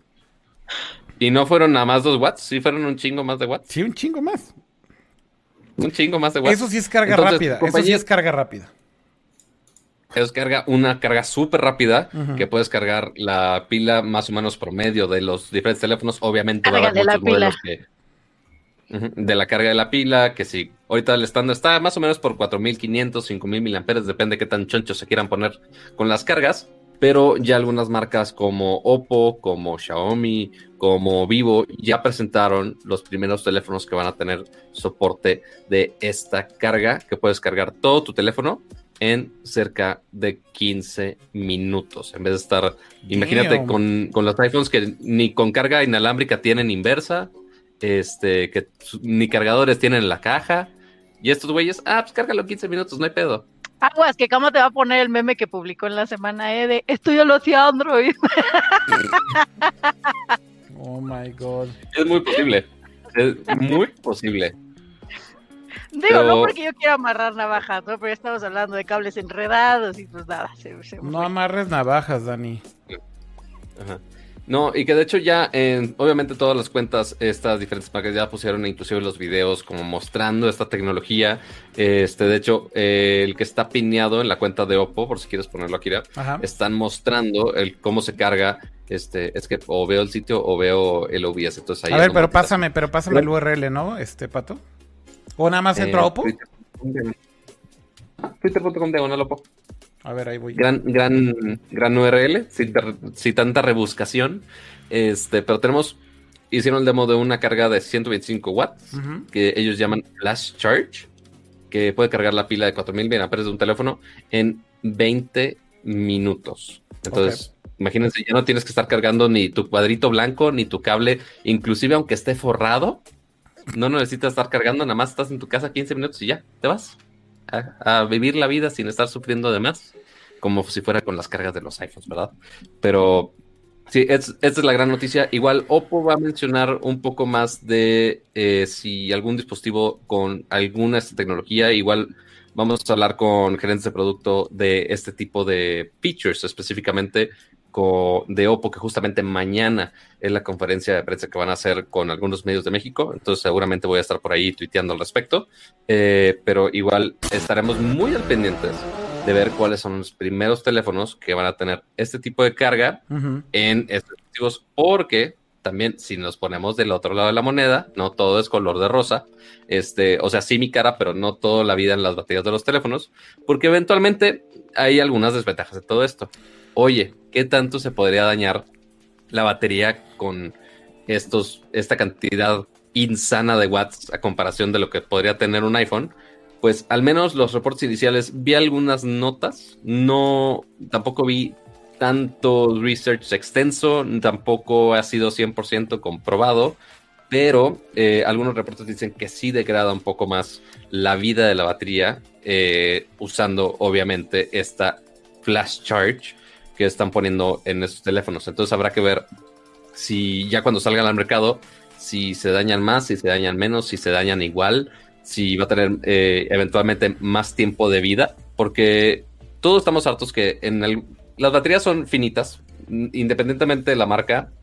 Aunque compres tu iPhone de 30 mil pesos, aunque compres tu Galaxy Z Flip de 33 mil pesos, aunque compres el, el, la marca que quieras, las baterías se echan a perder por su tiempo y por cómo funcionan. O sea, eso no lo hemos solucionado hasta ahora y eventualmente termina su tiempo de uso o su, vida útil por horas y por cargas, por los ciclos. Aquí lo eh, importante, Pato, es que, bueno, según este demo, pues lo que veo ahí es que carga en 20 minutos el 100% de la batería con este cargador de 125... Eh, bueno, dice watts, sí, exacto. Este, entonces, digo, lo, importante aquí, como dices, es habrá que ver si esto sí degrada la batería o no, pero es muy difícil saberlo en este momento, ¿no? O sea, tendríamos que probar de largo plazo un teléfono con este tipo de carga, estarlo cargando siempre con ese cargador. Y pues es difícil ahorita eh, decir si, si esto va a afectar o no el performance de la batería, ¿no? Y no sé si viste también un poquito abajo, no solamente mejoraron la carga alámbrica, que es esta de 125 watts, sino que también la inalámbrica. Así que ya vas a poder cargar tu teléfono con un cargador inalámbrico de 65 watts. Eh, lo cual por si... Ajá, o sea, si le hacemos cálculos, inclusive con los malos cálculos de cama, si tomamos su cargador de 20 watts, es más de tres veces ese cargador del iPhone, inclusive de manera alámbrica. Madre. O sea, sí, está muy impresionante. Eh, igual habrá que ver cuando ya llega a todos los dispositivos. Se hace, si iPhone eventualmente lo hace en algún momento, quién sabe. Quizá para el 2030, no lo sabemos. No, mira, este, afortunadamente al iPhone le dura la batería día y medio, entonces no necesitamos. Ah, tranquilo, tranquilo. Los usuarios de iPhone, por favor, manifiéstense. No hay, no es algo que me quite el sueño. Oigan, ya cambió el tema de la noche a la mañana. Y vean esto que está sucediendo en este momento. Tendencia en México, Totis. Es, no es broma, güey. No es broma, güey. Sigan tuiteando por amor, por amor al señor. Tuiteen Totis. A ver, Dani, esto es la prueba de que lo logramos. ¿Qué más puedes decirle a Totis? ¿Qué más quieren? ¿Qué más quieren? ¿Qué, ¿Qué más quieren? ¿Qué más quieren? ¿Qué más quieren? Ok. Esto es todo lo que, esto es todo lo que necesitábamos. O sea, si después de esto no nos patrocina, ya me retiro. Es la, es, es, es, la prueba de qué tan influyente es Nerdcore Podcast, ¿eh? No lo puedo creer. Haciendo tendencias en vivo. Porque ah, aparte ya hay personas que están preguntando, ¿por qué Totis es tendencia? Oh my god, a ver si, a ver si lo taguean bien esas cuentas que dicen que por qué es tendencia algo. A ver si nos dan el crédito. Va a ser muy difícil. Va a ser muy difícil que se den cuenta, creo yo. Dice, literal, lo vi y dije, esto seguro es Nercor Podcast haciendo una Nercor podcasteada. Y puan, pues ya vi que sí, es el, es el mejor stream del planeta, dice Ofelia. Lo acabo de tuitear, así que... Dios mío. Déjame poner el tita por amor de Dios. Ve esto, ve esto, por favor. Lo tengo que poner, lo tengo que poner, vean esto. Literal lo vi, literal lo vi dije, esto seguro es Nercor Podcast haciendo una Nercor Podcast. Y puam, pues ya vi que sí. There you go. Ay, qué chingón. No mames, lo logramos. Oigan, creo que tenemos que hacer unas t-shirts de Totis. Eso ya va a ser el. primero, tenemos que cerrar. Cuando primero tenemos que cerrar. Primero Y que Totis patrocine las playeras ya, naturalmente. O sea, después vienen las, las t-shirts. ¿Eso no es hoy? Ay, ay, ay. No, no puedo creerlo. Ah, es, es una, hay, hay, son, son, hay muchos eh, escalones en, en, el plan de marketing con Totis una vez que se cierre el, contrato. Tenemos muchos paquetes con Lo estoy viendo, tendencia en México, Totis. No lo puedo creer. No lo puedo creer. It's happening, bro. Cama, Cama, va a pasar esto, güey. Lo vamos a lograr, güey. Le va a dar la vuelta, güey. Le va a dar la vuelta, güey. Güey. Sería. Me encanta que el, el, community manager peleándose con marcas de tecnología, a ver qué deals hacemos, de equipo, de reviews, algo así. Corte A, el primer deal que se va a aterrar va a ser Totis. Totis. Totis. Es la fritura que elegí. Queremos Totis. Pero, a ver, pero Totis es el OG. O sea, si, es, si ese es el con el primero que cerramos, ya, o sea, ya con eso. Alguien está poniendo... dejamos de buscar fuentes de ingreso. Güey, está muy cabrón la cantidad de tweets que están llegando a arroba Nerdcore Podcast con Totis, güey. hermoso. Está on fire, güey. Palmame solo porque tengo como 10 años de seguirlos y ya están tuiteando. Nerdcore Podcast siempre haciendo la diferencia. Trending Totis. Oh my god. Trending Totis. Trending Totis. Trending Totis. Ese t-shirt estaría increíble, güey. Hashtag Trending, Totis. A ver, ahí, Kama está mostrando su emoción. Su emoción. Vean, vean a fan lo, lo, lo, lo, fan que es Kama, chingado, güey. No hay nadie más comprometido con la marca, güey. Me, sorprende la rapidez de, de, la gente en internet de estar haciendo estas hermosas obras de arte. no, no, no, no, no, Esta es la imagen. Miren, miren, miren qué, qué bonito tweet este. Déjenme ponerlo también aquí en pantalla para que se caguen de la risa. Este, ahí va el, el, browser nada más para que lo vean ya antes de que cambiemos de tema. Pero el tweet lo dice todo. Esta es la imagen de Totis en el 2020. Cama feliz. no mames, qué buenos tweets. Oh my god. It's happening. no manches, qué bonita imagen. La vamos. Para los que están escuchando la versión en audio, tienen que ver la versión que está en YouTube, por favor, porque vale pues, mucho la pena. Creo que ya los sí pondría esta imagen aquí de Case en mi teléfono. ¿eh? Oigan, ahí sí tengo que hacer una disculpa pública. No publiqué yo, yo, yo personalmente, ahí asumo mi error. No, no publiqué por error el audio podcast del episodio pasado. Eh, entonces lo voy a publicar hoy y el de hoy lo voy a publicar el fin de semana para que esté completo en el feed. Eh, todos los que están en audio. Y ahorita que están diciendo lo de audio, creo que los de audio ya nos van a odiar. Porque como ya nunca decimos, para los que están escuchando está pasando esto, ya, o sea, es una pinche fiesta. Seguramente ya están diciendo, güey, ya mejor lo voy a ver en YouTube. O sea, se pierden de todo. Bien, se pierden ahí de, de las caras de Dani.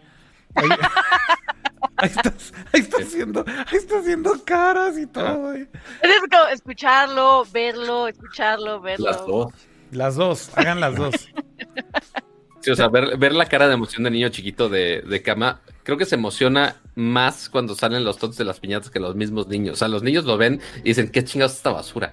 Pero seguramente Cama los ve así. No, pato, pato. Los niños lo ven y dicen, ¿qué cosa tan deliciosa es este que está cayendo de la piñata? El community manager. el community manager acaba de tuitear desde la cuenta de Nercore Podcast. Hashtag trending totis. Creo que tenemos que darle retweet Así, güey, sin decir nada. Solamente darle retweet a ese tweet de Trending Totis. Por amor de Dios, denle retweet. Ya, para que ahora también Trending Totis sea, sea, sea tendencia. Eso sería ya el broche de oro para cerrar la noche. Denle retweet a ese tweet todos los que están viendo el stream. Y si lo ven después, también denle retweet. Trending Totis. No hay mejor hashtag. Period. Period. Period. bueno. Vamos al siguiente tema, ¿les parece bien? ¿Qué sigue? Tema. ¿Qué sigue? ¿Quién quiere presentar? Me parece muy bien. A ver, Dani, tú, tú, De la sección de GAT. Tú, Dani, o tú, Pato. Adelante, adelante. Vas, Pato. No, que Pato presente, ya yo complemento. ok, bueno, está bien.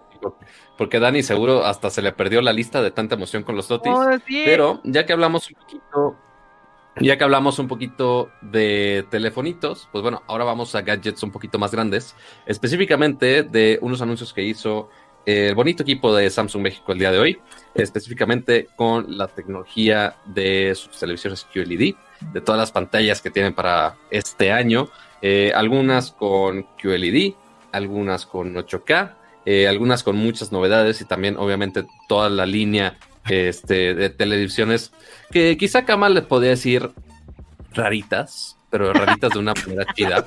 Este, me refiero a las teles eh, de la gama de lifestyle, de estilo de vida que tiene Samsung, que tienen estas como formas raras, pero que a veces tienen inclusive las, las mejores innovaciones, desde la frame, que es la que le puedes poner estos marcos para que parezca justo un cuadro en tu casa, o la serif que tiene este diseño como si fuera una I justo con una serif, que Kama podrá explicarnos todo el tema de la serif, que es básicamente una I con sus patitas a los lados, este, que es un mueble básicamente, y también la cero, que es esta extraña televisión que justo vimos en CES, que es esta tele que está en vertical, y se gira en horizontal, depende cómo tengas tu teléfono. Entonces, si tienes tu teléfono así, lo conectas a la tele, la tele se gira, lo que estás viendo, o sea, si estás viendo TikToks antes de que lo baneen en tu país, o si estás viendo Instagram Stories o algo así, lo estás viendo en vertical, la tele se adapta a lo que estés haciendo.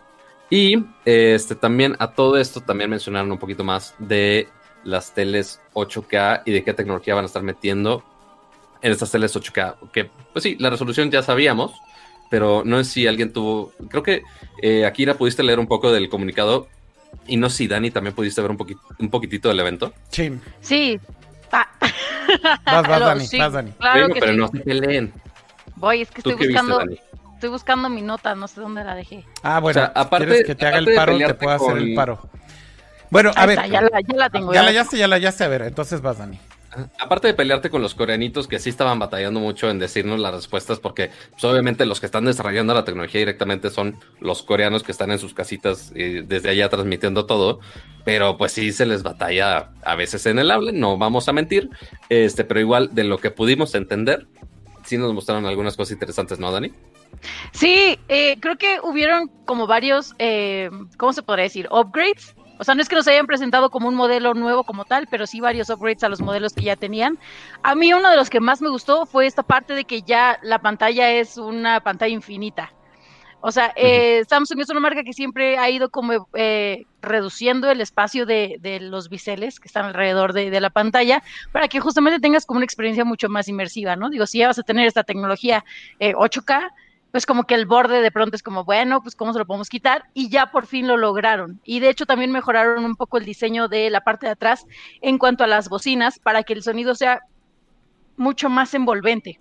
O sea que ya eh, mejoraron el sistema eh, que traían en el software, pero ya ahora con la colocación de las bocinas en la parte de atrás de la mayoría de sus pantallas. Eh, y otra cosa que también me gustó bastante es que hay varios upgrades en cuanto a software, como el del Butler, ¿cómo se llamaba? El el asistente, el mayordomo. Ajá, exacto. Eh, como el mayordomo que tienes tú de dispositivos, que tú puedes conectar cualquier dispositivo inteligente que tengas y otros dispositivos también a través de la señal de, la propia televisión y puedes manejarlo todo a través de la tele y va a ser mucho más sencillo pues si también tienes un asistente ya instalado en, en ellas porque es compatible con diferentes asistentes virtuales. Entonces, ese es uno y no nada más va a ser en las pantallas nuevas, sino que también va a ser compatible con las versiones actuales. O sea, es una actualización que según entendí va a llegar parejo, ¿no, Pato? Exacto, para algunos modelos eh, de los más recientes, obviamente, sí van a hacerles algunas actualizaciones, como lo han hecho justo con los teléfonos, eh, algunos features que vemos en los modelos más nuevos, como los S20 Ultra, el Z Flip, etcétera. Este, yo nada más estoy este, sacando razones para sacar el telefonito porque me lo mandaron para probar. Pero este, este, algunos de esos features los han estado mandando a los modelos anteriores, por ejemplo, en el Note 10, que tengo algunas de las, fun de las funciones como eh, Smart Capture. ¿Cómo se llama el, este modo inteligente que tomas una foto y toma de todos los modos para que no te pierdas el momento? Es lo mismo lo van a hacer con las teles. De algunos de los eh, de las grandes novedades que presentaron en la línea 2020 lo van a traer también a los otros modelos. No han dicho específicamente qué, qué features, a qué modelos, pero al menos sabemos que va a haber un poco de retrocompatibilidad para todos esos. Pero sí, lo que mencionas, Dani, el 8K optimizado con inteligencia artificial, que tenga este Infinity Display que sea 99% pantalla. Está cañón, está cañón. Que, que, no veas bordes en lo absoluto. Y también todo este arreglo de bocinas. Porque no, no es que esté súper mega voluminosa la tele. Y con todas las De hecho, bocinas no que está tiene. muy voluminosa, es muy delgada. No, es súper delgada. Creo que tiene eh, 15 milímetros, ¿no? De grosor la pantalla. No, no me acuerdo el, el grosor específico, pero la- 15. lo padre. ah, ajá, 15 milímetros. Entonces está plano en la parte de atrás. Entonces tú lo puedes pegar a la pared sin problema alguno. No está con mil cables y no está así como que saliendo una monstruosidad de tu pared para simplemente poner tu pantalla y puedes apreciar que sea solo la imagen y inclusive con la pantalla pegada puedas disfrutar de una buena calidad de audio que inclusive eh, creo que el, el modelo que mostraron tiene hasta como los agujeritos de, de la bocina por los lados, ¿no? Sí, tiene como los- unas ventilas especiales justamente para dirigir el audio y además algo que presentaron con este nuevo modelo de la televisión. Estamos hablando de la 8K, que es la más flagship de las flagships que presentaron el día de hoy. Puede inclusive trabajar, hablando del audio, en conjunto con el soundbar de Samsung. Eso Eh, es algo que yo, mira, Eso está cool. O sea que justamente pueden mandar el audio por las bocinas de arriba o las bocinas de abajo. Y de hecho tiene una tecnología que es que traquea el movimiento de los objetos en la pantalla. Exacto. Eso me sorprendió bastante porque hacen un demo ahí de cómo es usualmente un mix en estéreo nada más, ¿no? De izquierda a derecha. Pero en este caso, la, la televisión, si la conectas con el soundbar, tienes ya un montón de canales y la posibilidad justo es que si un objeto se está moviendo en la pantalla de esta forma, lo que trata de hacer el, algoritmo de la tele es reconocer en dónde está el objeto para empujar el sonido por esa zona.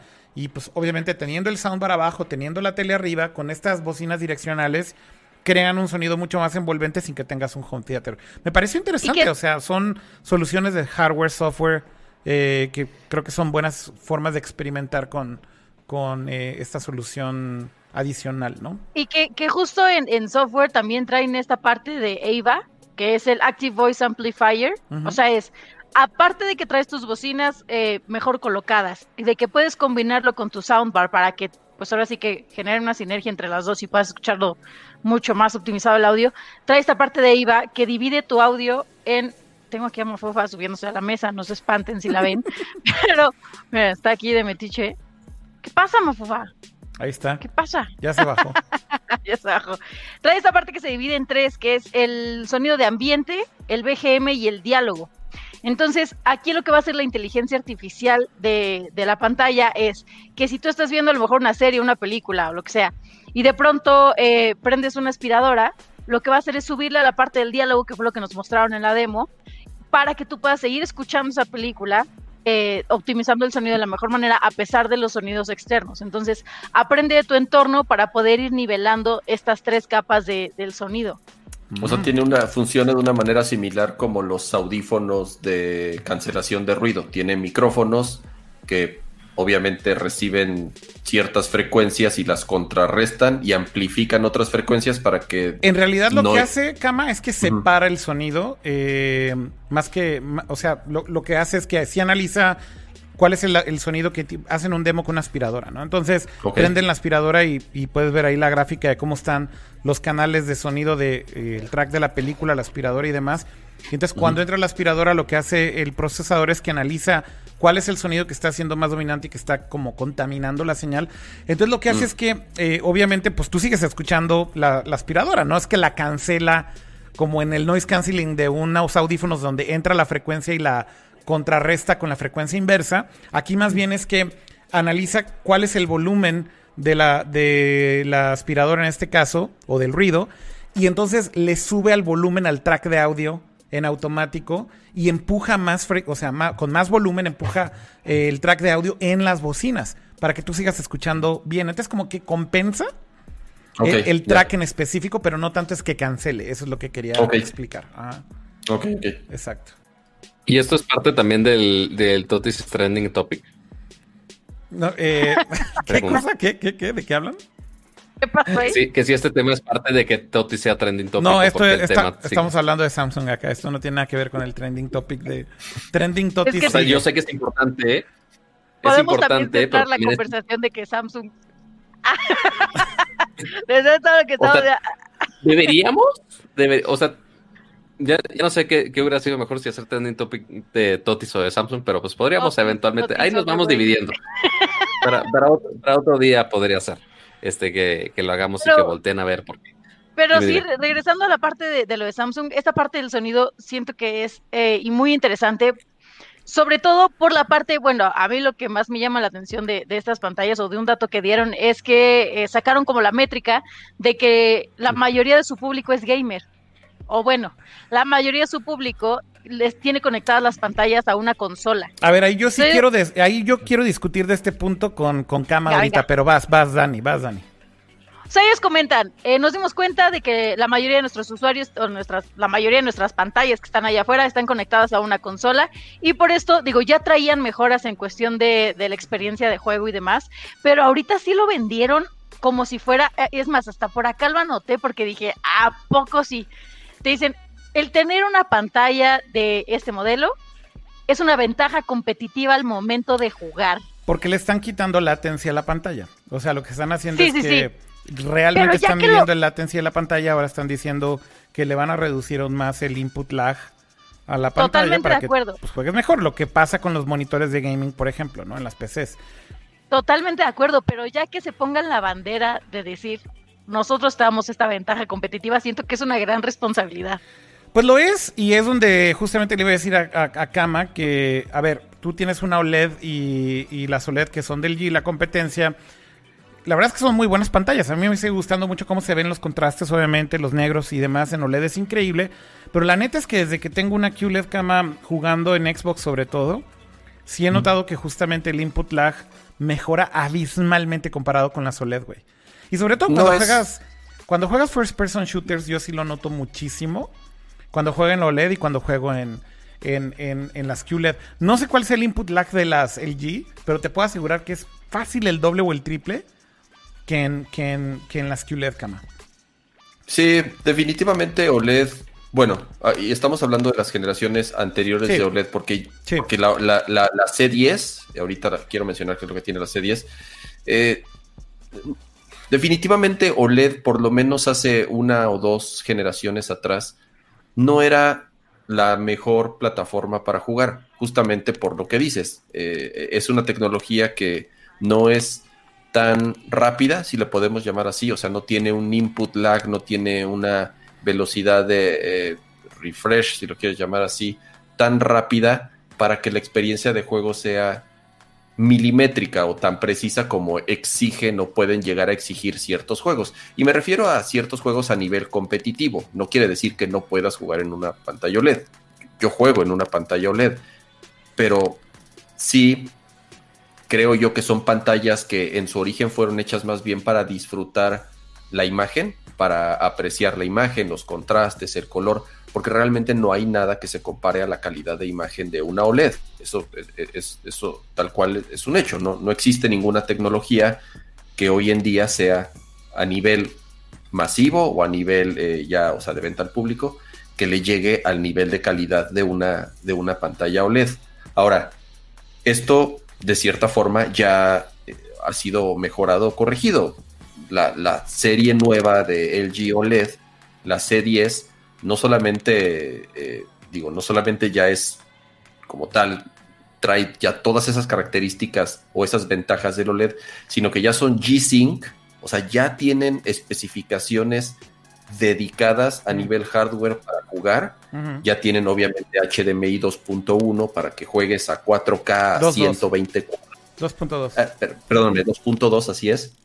Para que juegues eh, a, o sea, 4K arriba de o bueno, a 120 cuadros por segundo para que tengas además eh, Atmos, para que no pierdas calidad en, el audio, para que tengas además HDR, o sea, ya tiene el ancho de banda necesario y ya las especificaciones necesarias para justamente que en esa parte donde flaqueaba el OLED, ya hoy en día ya no. Digo, sí sigue siendo una tecnología muy cara.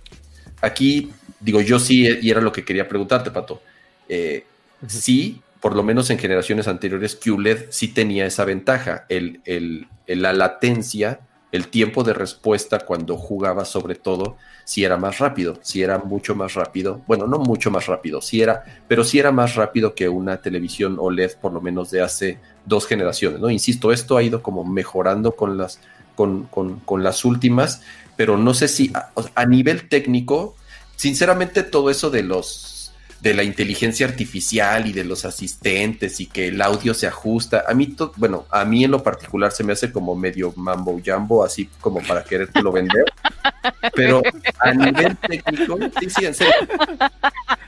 Digo, no sé, no sé a nivel, ya a nivel técnico muy específico para gente especial, o bueno, para personas que sí más o menos eh, eh, nos fijamos más en esas cosas qué tanto platicaron de la latencia, de los contrastes, de todo esto. Mira, aquí está la tabla de, la OLED, nada más para hacer el comentario rápido. Tienen 15 milisegundos de, latency, que pues ya es bastante bajo. O sea, comparado con los modelos originales de OLED, sí han mejorado bastante en ese sentido. Ya es, es, o sea, digo, para que se den una idea, un monitor gamer profesional, profesional. sí son de un Sí, profesional. Si son de uno o dos milisegundos. O sea, real, realmente un monitor dedicado para jugar a nivel competitivo sí tiene una latencia de uno o dos milisegundos. Ahora, comparemos con una televisión OLED de hace dos o tres generaciones o incluso de LCD de, generaciones anteriores, que además... eso, cambia mucho por ser un monitor a ser una tele. Pero eh, eh, lo, que pasa es que las teles abusan en procesamiento de imagen, que eso es algo que también ya lo puedes apagar. La gran mayoría de las televisiones tienen un eh, modo dedicado de juego y tal cual se llama así, gaming mode. ¿Y qué es lo que hace la televisión? Apaga todo el procesamiento que tenga para suavizar la imagen, para mejorarla, para... Los contrastes, los oscuros. Exactamente. Entonces, ¿qué es lo que hace? Deja de procesar la imagen. ¿Para qué? Para representarlo lo más fiel posible, pero lo más importante que no tenga una latencia, que no tenga un tiempo de respuesta Tan lento. más lento y entonces si tu experiencia de juego sea, sea mucho mejor. Nada más para compararlo con la OLED que presentaron hoy de Samsung, bueno, anunciaron que va a tener 10 milisegundos, entonces cada vez se hace más pequeño el gap. estoy hablando, insisto, de la insignia de 8K, ojo, pero bueno, cada vez se hace más chico el gap entre las televisiones y los monitores, pero definitivamente si quieres Ultimate Performance tienes que ir a comprar un monitor, ¿no, Pato? Ese es el punto. Porque, porque ajá, o sea, si quieres Oye, que tenga casi 0 milisegundos. Ok, o sea, un monitor de gaming, ok, no hay manera que vaya a superar eso. O sea, para eso están hechos esos monitores. Pero eh, más consider y esos monitores, ok, quizá llegan algunos, eh, si bien te va a QHD, algunos quizá a 4K porque suben un poquito más de milisegundos.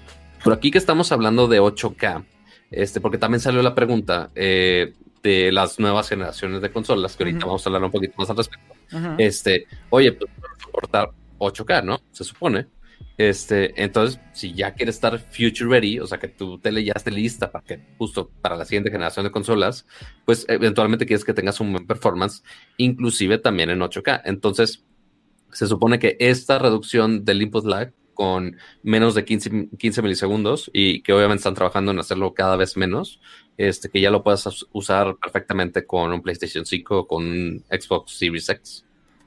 Sí, que se supone que el target de estas consolas de siguiente generación será mínimo 60 cuadros por segundo, 4K HDR, pero en algunos casos podría llegar a ser inclusive con un frame rate más alto, ¿no? Tal vez 120 cuadros. Y bueno, en teoría estas teles pues ya lo podrían soportar. De hecho lo mencionaron en el summit de Samsung que estos nuevos modelos de 8K sí lo soportarían si llegaran inclusive hasta 120 cuadros por segundo, lo podrían hacer eh, en 4K. Em, entonces, bueno, pues es medio future proof. Pero también hay que ver cuántos juegos de estas consolas realmente van a llegar a ese target, ¿no? Siempre el problema es el contenido. Pues es como decíamos, o sea, ¿qué tanto contenido en, en 8K, güey? O sea, no hay contenido en 8K, por eso Samsung tiene que salir a decir, y nuestra inteligencia artificial para escalar tu, tu video de 1080, güey. es así de, dude, come on. O sea, no, sí, sí, sí entiendo que puede haber un selling point ahí, pero es muy difícil, creo yo, el salto de 4K a 8K mientras no existe el contenido. Y esa es la realidad. Ay, ya rato que me mate un niño de 13 años en algún videojuego va a decir, ah, pues qué chiste, es que él tiene una pantalla de 8K, yo no. ya sé, eso va a pasar también eventualmente. es que es eso, no crean que yo soy mala, es que él tiene punto dos milisegundos extra. Pato, ¿cuál es, cuál es ¿Cuál es, porque lo mencionan en el chat y, cierta, tiene, tiene bastante razón, ¿no? Y, complementando lo que dice Akira, ¿cuál es el selling point de 8K? Digo, si, como dicen, todavía ni contenido 4K, o sea, es muy poco contenido 4K el que tenemos, ¿cuál es el selling, el selling point de tener ya 8K? Que ahorita el selling point de 8K, le, Samsung le está apostando mucho a todo este proceso que tiene eh, si no me equivoco, creo que es Quantum Processor, creo. No me acuerdo el nombre específico que tiene el procesador que tienen. se llama. Que obviamente muchísima inteligencia artificial y todos esos procesos que Kama está poniendo caras así de what. Este, que no está. Cara de what, más bien está Jumbo Jambo. ¿Cómo este, dijiste, Kama? Bien Mambo Jambo. Mambo Jambo. Mambo Jambo, esas madres. Este, entonces, se supone, al menos lo que dice Samsung es que no importa la resolución de tu contenido, que este procesador va a ver, este procesador va a procesar, ahí, conste, mira, estoy cañón con el idioma. Va a pasar por todo este proceso para que te dé una mejor imagen aprovechando toda la resolución. Entonces, inclusive, aunque veas eh, una transmisión o un juego en 4K, aunque veas un partido que lo están pasando en la tele en Full HD, si bien nos va, porque tele abierta, eh, porque México y esas cosas, pero inclusive aunque sea de resolución menores, va a hacer todo el proceso para que ese contenido lo upscale y también no solamente lo estire, le haga el upscaling, sino que también le haga un proceso aparte para mejorar ese contenido y que se aproveche mucho mejor el 8K. Sí sabemos que el, contenido 8K no está todavía aquí, o sea, si realmente le buscas, si en YouTube buscas contenido 8K, que ya lo soporta el app de YouTube en estas teles 8K, ok, sí lo puedes ver, pero ahorita todavía no hay series de Netflix, todavía no hay series de Amazon, todavía no están eh, las consolas con soporte de, 8K, todavía no lo tenemos, pero cuando llegue los que los contenidos que ya tienes ya los puedes mejorar un poco con el proceso de upscaling y todos los procesos de inteligencia artificial que está poniendo. Y también ya estás listo para cuando llegue todo este contenido 8K porque esta tele igual como es ULED no es OLED que no se quema tan rápido etc etc eh, te va a durar mucho tiempo y va a estar listo para cuando ya llegue esa tecnología 8K y la puedes disfrutar igual. ¿Cuándo es eso? Who knows? ¿Cuándo será? No lo sé, pero igual te durará muchos años esa tele. Espero no te la roben antes de, antes de eso. Pero bueno. Oigan, eh... y mira, em, justo lo que dice, e, eso, eso, es lo importante de la tecnología, dice Raúl Mollado. Ajá. Ya hay porno 8K, me dijo un amigo. Entonces, ya, eso, ambos, el, la militar y la industria del porno son, la guía de toda la tecnología, güey, 100%. Siempre ayuda, siempre ayuda. O sea, no cabe duda que el porno sí ayuda. Eso hay que recordar. Por eso tenemos los ojos Oigan, em, bueno, pues yo creo que con eso ya terminamos, ¿no, Dani Pato? O sea, de lo que presentaron, obviamente hay actualizaciones y nuevos modelos de las teles de lifestyle también, como la Serif, la Zero eh, a mí mi favorito es la Cero, la que rota. Anunciaron, Cam, algo que te puede interesar. Van a poder, eh, están trabajando con Apple para que la Cero es la que, la que gira y que la puedes ver vertical, horizontal. Están integrándole AirPlay, pero que justamente detecte si estás mandando un video horizontal o vertical con AirPlay 2. Entonces, literal. únicamente. Si tienes un, iPhone y básicamente estás eh, reproduciendo o, le haces mirroring a tu televisión, si reconoce que tu iPhone está de manera vertical, pues básicamente la tele solita va a rotar para que se vea perfectamente bien el contenido, lo cual está cool para los usuarios de AirPlay de iPhone. Pues También lo que está padre es el tap, ¿no? Eso nada más es para teléfonos Galaxy, ¿no? Pues está, está, bonito. Sí, eso está muy chido, pero pues si llegas, tapeas, mirroring. Exacto, eso está bien padre. Que nada más te acercas con tu Galaxy, le tocas y ya estás mirroreando. Eh, pero bueno, pues ahí hay muchos anuncios. Seguramente hablaremos un poquito más y probamos algunos de los equipos. Por lo pronto creo que podemos cambiar de tema e ir a gaming si les parece bien. Vamos, vamos, vamos. Y ahora, una duda existencial que he tenido en los últimos, creo que semanas ya de Nercor. ¿Cuál? Eh, la duda es, ¿producción tiene plecas o no tiene plecas? No, no hay plecas de videojuegos. Todavía no hay, Pato. Todavía ya lo sabía. Pero mira. Pero bueno, ahorita, ahorita vamos bien. Nadie pero mira que, pero mira este, qué cama. A la... ¿Qué, miro? Yo iba a decir que ya, o sea, que esto es poco a poco, Pato. Ya ahorita el, el, stream de hoy ha sido... Perfecto. Perfecto. Todo. salvo, este salvo, salvo, ese era el primero salvo que, que hice esto. Ok, el Padawan. Pero eso fue para agregarle misterio al tema de random exactamente. Exactamente. Entonces, pero por ahora vamos bien. Así que se agradece a producción que vayamos bien en ese tema por ahora. Ya después, en la siguiente versión, en el update punto .01 que le hagamos siguiente, eh, ya, ya, habrá plecas seguramente, porque yo quiero cantar durante las plecas. Pero bueno, mientras, eh, no sé qué siempre digo, pero bueno. ¿Cómo vas a cantar? ¿Cómo vas a cantar? Este, ya está ahí el tema. Ya cambió el, tema. problema aquí ya cambió el tema, ya cambió el tema. Eh, ya hablen del pinche legonés. Ay, pues bueno, saltando. Venga, no, canta la pleca, canta la pleca. Ajá. esta es la pleca de videojuegos para lo que estén escuchando la versión de audio. Y ya. Es, por eso es la cantada, porque la versión de audio no saben qué chingado está pasando. Nada. porque solo son soniditos random y pues. No, no tienen ni idea en audio. Están diciendo, güey, ¿qué pitos pasa en ese podcast, güey? Correcto. Ajá. Ajá. Bueno, a ver, hablemos del NES. Hablemos del NES Me del quité el Lego. audífono dos segundos y ya están hablando de totis como que, güey, ¿qué?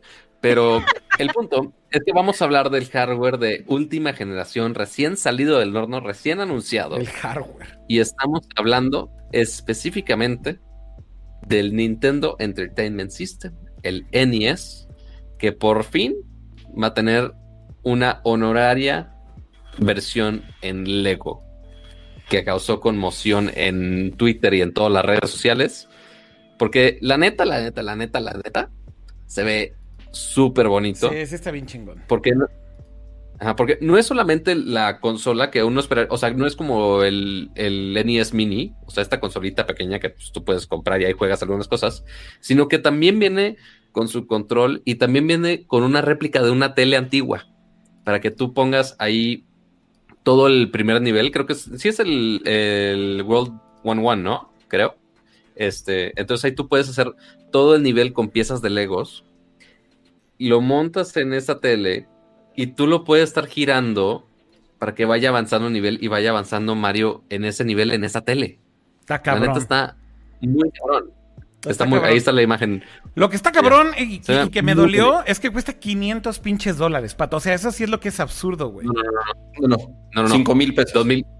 Oh, Ajá, que la ver, correcto. pónganse de 250. acuerdo. 5 mil, 2 mil, 3 mil, 4 mil. 5 mil pesos. El precio oficial. en- 4.999. Ah, yo Así pensé es, que eran es el- 500 dólares. No, no, no. Ah, bueno. Ah, bueno, 5 mil pesos. Nada más es un tercio de un PlayStation 5. No, pues sí está bien Pero barato. lo armas y, y da vuelta y. Ujú. Oye, queda, queda clarísimo quién es el target de esa madre. O sea, ¿Quién? obviamente, ¿Quién? pues, los imbéciles que crecimos con un Nintendo y que ahorita tenemos o queremos gastar en, al- en estupideces Ajá. No, yo ya me y voy. nos pueden yo ya me vender voy, un amigos. Nintendito de juguete. A- aquí tienes. Aquí tienes. ya se fue Dani, güey. Ya, mira, ya huyó. Así. Se fue, se fue. No va a regresar. Óigame, no. Ya regresó. Óigame, no, ¿qué le pasa? ¿Cómo me dice así? ¿Cómo me dice así? Es que- Dios mío. Oigan, 5 mil pesos por un Lego, perdónenme, pero la neta, insisto, véanlo de esta forma. Stonks, mentalidad Stonks. Es la tercera parte de un PlayStation 5, güey. Güey, no. eh, O sea, this is wrong. Sí, son dos O sea, ¿para qué quiero...? Ajá. Sí, más o menos. Si no es que más, depende de qué No, tanto ver, comas te durante puedes la comprar semana. un Switch Lite Pero- por ¿Eh? ese precio. Te puedes Te puedes comprar un- Switch, un Switch Lite por ese precio. Exacto, y entonces ahí sí mueves a Mario chingón, güey. No hay Ahí sí girándole mueves con la verdad, pinche güey. pantallita, Dani. Pero este lo armas. I don't get it. O sea, porque la armada No. va a durar un día y si te va bien, ¿no? I don't Tiene get más it. horas de juego que The Last of Us. Ah, no es cierto. oh, que la. Shots fired, shots fired. O Ay, si no era no, suficientemente controversial el juego, vámonos, horas de juego limitadas. Pero bueno, el punto es Oh que está muy bonito. Llega el primero de agosto. Este, en México sí está el precio oficial en la tienda de, de- Nintendo en línea. Digo, Nintendo, perdón, de Lego en línea. En México puedes checarlo y ahí viene el precio de 5 mil pesos. No los vayan a estafar cobrándoles de más. Que considerando lo que, que va a ser muy codiciado, seguramente sí lo van a vender más caro en algunos lados, como lo hicieron con las otras versiones clásicas de, los, de las consolas. Muy seguramente. Así que de preferencia no paguen de más. Si de por sí ya es un tercio del PlayStation 5, si es que el precio es correcto lo que decimos, eh, pues no. no Mira, gasten velo así, es un artículo para coleccionistas. Es decir, en Ujú. 35, 40 años, Dios nos dé permiso de llegar tantos años después. Cuando tengas ah, que elegir entre No, una eh, eso ya pasó. o Kama y una- ya pasaron ese punto. No, no, no, o sea, que nos dé todavía chance de estar bien 40, 50 años. Pues le heredas esto a tus a tus nietos, ¿no? Y entonces van a tener algo mucho más valioso que pues a lo mejor una consola que ya se les echó a perder y ya no funciona, ¿no? Ya no prendí de más. O ¿No sea, es como conservar ahorita-? ¿Eh? ¿No puedo cuidar una planta y tú quieres que tengan nietos? O sea, yo tampoco voy a tener nietos, pero pues alguien alguien va a tener nietos por ahí. que para gastar los 5 mil pesos en esa madre. Es demasiado. Yo, sigo en lo es- mismo. No me han convencido absolutamente nada. O sea, en serio. Mira, la- la- está bien chido. Digo, la verdad sí está bien padre. Está súper bien hecho, sí está muy bien detallado. Ah, venden sets de Lego que cuestan... Más caros. Y más caros, más complejos. Eh, digo, yo sí caí en uno. Yo compré cuando salió la casa de los Simpson, creo que costaba 7 mil, 8 mil pesos, algo así. Creo que sí es lo, digo, en mi vida he vuelto a gastar tanto en, en un set de Lego. Y eh, obviamente es un Lego que tengo yo así arriba de un mueble y ninguno de mis hijos los va a tocar, lo va a tocar nunca. Y lo mismo va a ser con este. Este, este es un Lego que creo yo que incluso muchos ni siquiera lo van a armar, ni siquiera lo van a sacar de la caja, así como lo van a comprar, lo van a poner en la, en, en, la repisa de los juguetes caros. Bueno, por lo menos lo vas a armar, ¿no? Yo lo que haría, o sea, también si ya te quieres poner muy acá y ya eres un conocedor de Lego y demás, o sea, ya lo puedes modificar incluso para, pues, intercambiarle las piezas que están opacas, ¿no? Estas azules que están hechas como para moverse y demás. Y le puedes poner algunas ahí como translúcidas, le pones unos poquitos atrás, ¡pum! Y haces así un desastre con el juego, lo upgradeas así bien chido, le haces sus cartuchos, o sea, súper sí, súper sí. Sí, sí, sí está bien chido. O sea, está bien chido, está bien chido. Nada más lo que digo es, es una tercera parte de un Play o de un está Muy manchado el precio. Eso sí. Está muy manchado el precio. Yo creo que Pero ahí. Pues de todo lo de Lego es caro, la verdad. yo creo que ahí sí, sinceramente, la mitad del costo fue la licencia de Nintendo tal cual. Son caras las licencias de Nintendo, pero más bien también. O sea, Lego obviamente también aquí está aprovechando a hacer su agosto, güey. Pues saben que pueden ganar un chingo de lana con eso. También las dos. O sea, tanto Lego como Nintendo. Es el pinche combo ganador, güey. Exacto. Y más con la colaboración esta que va a salir de la serie de Lego con Mario, que por lo menos esa es un poquito más interactiva y tiene música y tiene pantallita y puedes armar más juegos y todo. Y esa no está tan cara, o sea, creo que esa cuesta mil pesos y tiene y hace muchas otras cosas, entonces, no lo sé. Digo, sí está muy chido. Bueno, es muchas otras cosas. Mm, no, bueno, creo que el kit básico, no me acuerdo si el kit básico cuesta mil pesos, pero este, ¿qué pasa, Kira, si te digo que ese Mario está en, la serie donde tú puedes armar tus niveles y demás? Que justo lo importante ahí es justo la pieza de Mario, que tiene su bocinita, tiene su pantallita, que lo hace interactivo. Algo importante es que tú puedes poner ese Mario encima de esta tele, de este, de este kit del NES, y mientras tú estás avanzando en el nivel, va sonando los efectos de sonido del nivel con ese Mario que pones encima. Así que no solamente son los 5 mil pesos del set inicial, sino que necesitas comprar el otro Mario con la bocinita y la pantallita para que sea más interactivo el set, básicamente. A ver, ¿qué otros, sets, ¿qué otros sets están más o menos del precio? Estoy viendo que está el, el, bueno, el castillo de Disney está mucho más caro. El castillo de Disney está en 7 mil. No, la estrella de la muerte vale como 10 mil. Ajá, exactamente. El, Millennium Falcon en 16. El cartel, el, cartel, el cuartel de los fantasmas vale como, bueno, cuando salió costaba como 9 mil, algo así. Sí, Jurassic Park en 5400. Está cañón. sí, está caro. Digo, si me pones a un tiranosaurio y a Mario en pantalla, pues sí vengo escogiendo un poco al Mario, ¿no? sí, sí. Oigan, eh, pues ahí está el Lego y pues, el que lo quiera comprar y lo quiera guardar en caja está bien.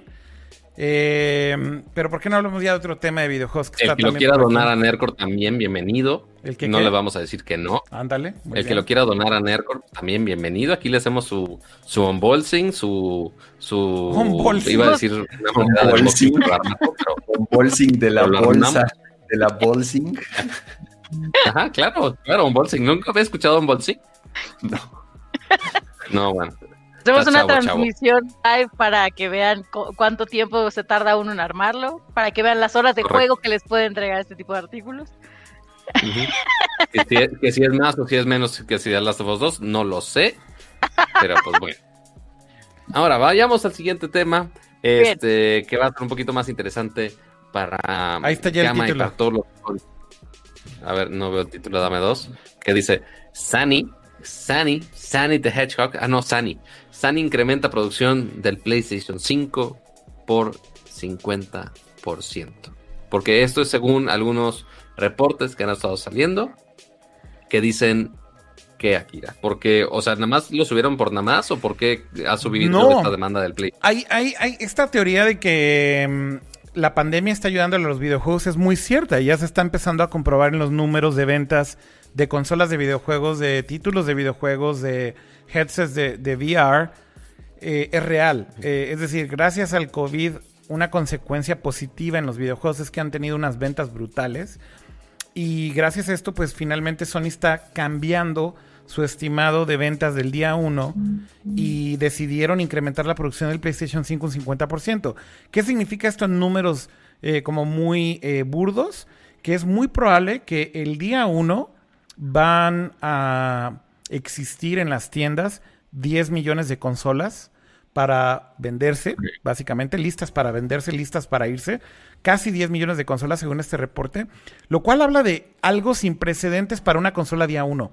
O sea, ojo, a veces el tema de la producción justo era irlo haciendo de manera gradual, ¿no? Inclusive con, con el Switch, que fue un éxito. No recuerdo el número día 1, pero no es ni de cerca 10 millones. Em, obviamente la semana 2, 3, tal vez ya en la semana 4 sí alcanzas a llegar ya a un número más grande. Pero aquí estamos hablando de que Sony está eh, previendo que Solamente para el día 1 van a tener casi 10 millones de consolas, lo cual, insisto, es un número altísimo. Em, y de nuevo, todo esto está apoyado por data, por estadísticas, por ventas, que ya se está reflejando. Y creo yo que simplemente están dando cuenta. La gente quiere distraerse de alguna forma. Y los videojuegos son el pinche escaparate perfecto de toda la mierda que está pasando ahorita. Eh, así que hace mucho sentido que Sony diga, apostémosle a que el PlayStation 5 se va a vender muchísimo mejor en día 1 que lo que tal vez sucedería con un mundo real, normal, eh, en donde no hubiera eh, eh, pandemia ni, ni, mucho menos. Así que la, la, noticia por sí sola creo que es interesante. Por ahí creo que vale la pena mencionar este micrositio que Amazon puso en varios países, en donde todo el mundo pensaba que iban a soltar el precio. Y yo por ahí le decía a varios que estaban muy emocionados, güey, no lo van a soltar si no hay un anuncio de Sony. Eh, y Sony tiene que hacer todavía el anuncio del precio. Sin embargo, sí existe ya el micrositio del PlayStation 5 en Amazon, donde ya te ponen información de los accesorios y demás. Y bueno, pues yo creo que en breve van a anunciar la preventa. No creo que estemos muy lejos de ese día. Em, y pues esa es la noticia de Sony. Y ahorita vamos a hablar de algo de Xbox que también vale la pena comentar. Pero bueno, de inicio, pues ustedes qué opinan de esto de Sony. Está chido, ¿no? Hay, creo que es, un indicativo de, por lo menos parece de dos cosas. Número uno, que Sony está muy confiado en su consola y que están seguros de que van a seguir dominando el mercado, así como lo hicieron con la generación anterior, porque aventarte así eh, de plano a duplicar, bueno, a aumentar el 50% tu producción cuando eh, ni siquiera sabemos qué va a pasar con el mundo los próximos meses es, es, creo yo, bastante arriesgado. Y la otra, creo yo, es que tal vez el precio no va a ser tan alto. Yo no sé si ese sea, pueda ser un indicativo de que el precio no va a ser tan alto como se especula y que por eso la gente tal vez se va a animar a comprarlo porque es, es el, el, tema del precio es algo que hemos mencionado varias veces. Sí puede ser un freno, sí puede ser una, una barrera para que estas consolas, tanto el Xbox como el PlayStation, que se rumora que van a ser consolas de 600 dólares, eh, bien podría ser un, eh, algo que evite que mucha gente salga desde el día uno a comprarlas, ¿no? Sobre todo con la incertidumbre de que ni siquiera sabemos bien qué juegos van a estar listos de lanzamiento o qué juegos están en desarrollo muchos juegos están retrasando, muchísimos juegos están retrasando por el tema de la pandemia. Hay, varios reportes de que eh, resulta que, por lo, bueno, por lo menos para la industria de los videojuegos, eso de trabajar desde casa no está tan padre como pensaban, o no está tan, tan fácil y tan bonito como pensaban. Están batallando mucho y están teniendo serios problemas eh, con los tiempos de entrega. Entonces, no lo sé. O sea, incluso parecería hasta una eh, nota de esas que la hacen medio a propósito para tratar de mover el mercado, pero insisto, creo que va por esos dos caminos. Están o están súper confiados en que ya la gente está convencidísima y la otra puede ser que tal vez no vaya a estar tan cara como se rumora. Yo creo que están aprovechando la pandemia y están aprovechando el momento más que, más que otra cosa, Cama, y la data está diciendo que se está vendiendo todo esto muy bien, entonces, ¿por qué no apostar por un lanzamiento más grande? Yo creo que es tan sencillo como eso, que si puede haber un riesgo de que no terminen vendiendo todas las consolas en el día uno, pues sí, sí existe, pero también les puede salir. Yo no creo que es porque vaya a ser más barata, sinceramente, Cama, la neta. O sea, yo sí sigo creyendo que el precio va a ser, eh, como ya habíamos dicho aquí antes, 3.99, 4.99, eh, perdón, 4.99, 5.99 con disco y sin disco. Así que, vaya, no, no, no siento que ahorita ya puedan ahorrar dinero en la producción, a menos de que Sony se esté aventando ahí el, el chistecito de bajarle el precio a costa de pérdida de la consola. O sea, recordemos que siempre eh, eh, en la industria de videojuegos existen estas historias en donde en hardware, típicamente Sony y Microsoft le perdían al hardware. La única compañía que no pierde dinero con el hardware es Nintendo. Así que es posible que sí se avienten el, el tiro de, güey, le bajamos el precio. ¿Y por qué? Porque queremos vender más y tener una base instalada más grande. A lo mejor se la están jugando así. Y tal vez lo terminan bajando, ¿no? Sí, hay varios análisis hay varios análisis que, en, los cuales aseguran que van a vender estas consolas con pérdida. ¿Por qué? Porque es muy fácil sacar los costos similares de los distintos componentes en su contraparte de PC. Sabemos que las consolas ya, digo, por primera vez, sí van a tener un hardware competitivo o incluso mejor en varios aspectos que las PCs top of the line de hoy en día. el, procesador que va a tener es un Ryzen de siguiente generación que ni siquiera están disponibles en PC. O sea, por primera vez las consolas van a tener un CPU que ni siquiera las PCs van a poder tener, va a ser hasta después o tal vez al mismo tiempo, pero es muy similar a lo que hoy en día puedes comprar, o sea, el, precio de un Ryzen eh, de 6 cores como tal, no sé, está alrededor entre 250 dólares más o menos. Luego, la tarjeta de video, digo, es, también va a ser una siguiente generación de AMD. No hay en día una tarjeta como tal, pero por la cantidad de teraflops, ya sabes que teraflops es su término favorito que tiene, Se, se, compara con el poder de una 2080 Ti. Y una 2080 Ti es una tarjeta de video que es o sea que barata la consigues entre 600, 700 hasta 800 dólares, ¿no? Entonces, mucho más optimizadas las de las consolas, ¿no? Porque... Exactamente, mucho más optimizadas, pero es como un ejercicio medio fácil. Un SSD en, en BMI de un terabyte te cuesta entre 150 y 200 dólares. O sea, por más que quieras, más fuente de poder, más unidad de disco, más RAM, más eh, carcasa, más desarrollo, bla, bla, bla. O sea, por más que quieras tú armar una PC con esos componentes, te gastas más de mil dólares. No hay forma en que te gastes menos de mil dólares con componentes similares. Es un buen punto, sí. no, hay manera. Por primera vez ahora sí las consolas van a tener, insisto, poder mayor o similar de una PC top of the line de arriba de mil dólares. Entonces ahí es donde dices, bueno. ¿Qué tanto le están perdiendo? ¿Qué tanto le están perdiendo y qué tanto le están dispuestos a, perderle? Porque aunque la vendan en 800 dólares o en 600 o 500, le están perdiendo, ¿no? Eso, es, un hecho. Pues Oye, Akira, necesitamos en tu, en tu Stream Deck, necesitamos agregar un audioclip de una campanita cada que mencionemos teraflops y que tengamos una notificación así de celebración cada que mencionemos teraflops. No tengo ningún efecto programado en sí, este no, no, Pero pero deberíamos. ¿qué, tan posible, ¿qué tan posible es? Digo, regresando un poco a lo de la, distribución y el aumento de producción y demás. Digo, tal vez voy a decir alguna, como diría mi tía, una barra basada, ¿no? Pero, o sea, ¿qué tan posible es que, ¿Qué está? Está el efecto de sonido. No sé si está sonando o no está sonando, pero. Ah, es que no sé si está en el stream o no. A ver. Está ah, sonando una campaña. A ver, di teraflops, di teraflops. Teraflops. Ajá, ok, otra vez. Tíralo tú y random, pato, tíralo tú y random. Teraflops. Ajá. Así, ¿así? Bueno, ya Porque ahora me estoy yendo a la cita para escuchar que se escuche el efecto de sonido. Güey, pinche producción, güey, ¿qué más quieren, güey?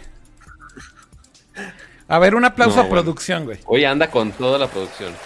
Ya puse el aplauso, ¿verdad? Es que, es que espérate, desde, desde que tenemos Community Manager, ya Akira puede concentrarse 100% en la producción del stream, entonces por eso podemos darnos esos lujos de... Estoy poniendo aplausos, güey. ¡Wow! ¿Qué haces aquí, mamá? Y ve, ve, ve cómo celebro los aplausos, güey. Ya los, escuché. ¿Ya los escucharon? Sí, ojo, ojo para los que nos están escuchando en podcast ahorita en vivo. Nosotros en nuestro, en nuestro call interno no escuchamos los efectos de sonido. Entonces tenemos Aplausos por eso. Aplausos por tenemos, Tenemos que switchear al stream de YouTube para poder darnos cuenta de todas las, de todas las gracias de la producción. Dicen que no interrumpamos a... el desmadre que hice solo por pedir un efecto de sonido? Dicen que no interrumpamos a Dani. A ver, Dani, ¿qué ibas a decir? Ya no me acuerdo. Dani. Puedo decirte la flop si quieres. Ahí está el turururun, ya sonó. Dani, esa, esa, esa piña colada tiene mucho ron o qué? No, no, tiene, tiene suero. oh, Dios mío. Ay, Dios. Oigan, eh, ya podemos hablar de Xbox, creo, porque también hubo un anuncio bastante potente el día de hoy. ¿No? Eh, Dani, ¿quieres abrir pista con este anuncio? ¿Sabes de qué estamos hablando? Abran, abran pista. A Pato le gusta abrir pista. A ver, Pato. ok, sí, ya como Dani está muy ocupada con su gato o gata o no sé qué sea.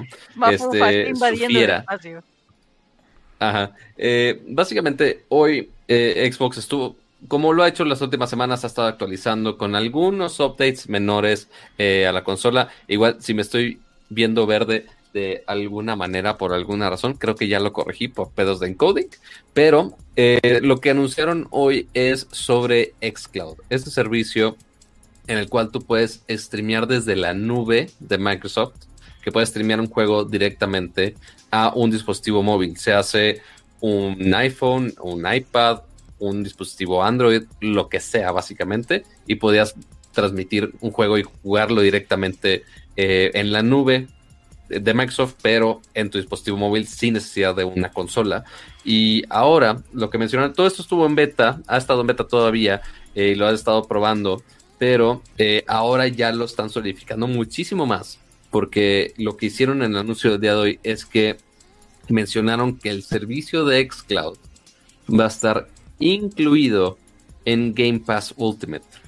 Esto que es Ajá, está muy cañón, porque si de por sí, o sea, ya hemos mencionado, ya le hemos eh, aplaudido sin efectos de sonido a Xbox por todo lo que ofrece Game Pass Ultimate, la verdad, o sea, sí tiene una gran selección de juegos, que pueda estar cambiando de juegos cada dos segundos y no pasa nada, este, y que la neta es un, un buen servicio por lo que estás pagando, si tienes una gran cantidad de juegos, pero aparte que le incluyan esto de Xcloud para que puedas estar jugando si te fuiste de viaje, que bueno, ahorita no, obviamente, pero si alguien está ocupando la tele y, tu PC y necesitas, o, bueno, no necesitas, pero si quieres jugar en tu teléfono, ok, Xbox va a estar incluido en tu servicio, así que si tienes Game Pass Ultimate, podrás jugar tu mismo juego, podrás usarlo en tu dispositivo móvil. No sabemos si con el mismo costo o no. O sea, se supone que es Game Pass Ultimate. Creo que sí.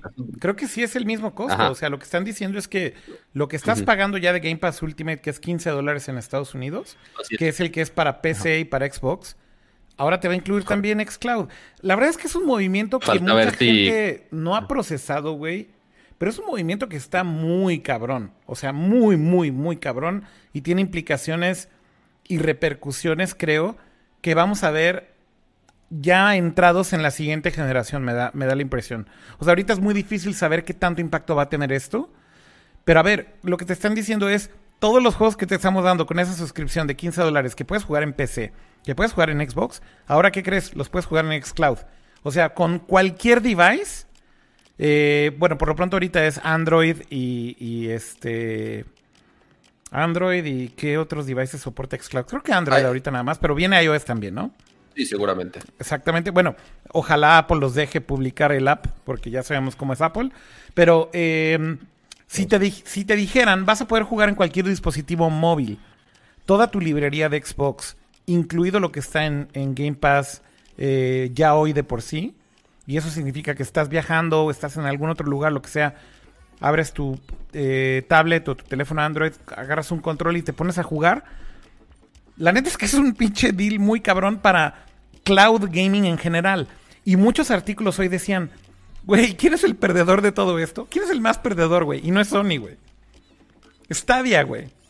Google Stadia. O sea, esos güeyes. pero. Esos güeyes están. bueno, están muertos, güey. Ya está muerto. Están muertos, güey. O sea, ya de por sí estaban en el suelo. Ahorita Microsoft lo que hizo fue. Bueno, ya vamos a patearles la cara mientras. Ya, ya, ya paren ese tiro, güey. Ya párenlo, párenlo. Ya, ya, ya, y muere, y muere, güey. Y no, pinche Xbox. Pero es que está Pinche Xbox dándole así ya patadas así en el suelo. O, o, o, o, o así ya, pinche Stadia, güey, agonizando, güey. Es, ya, los mataron, güey. Los mataron por completo, güey. Yo creo que aquí Stadia fue más como cuando te declaras en bancarrota en el Monopoly antes de jugar. O sea, Stadia no despegó porque no quiso.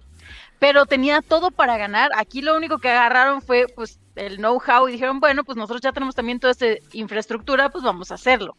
Pero pues no siento que sea un buen punto de comparación Stadia porque ellos nada más dijeron, va, vamos a experimentar, está padre, pero no le vamos a echar muchas ganas.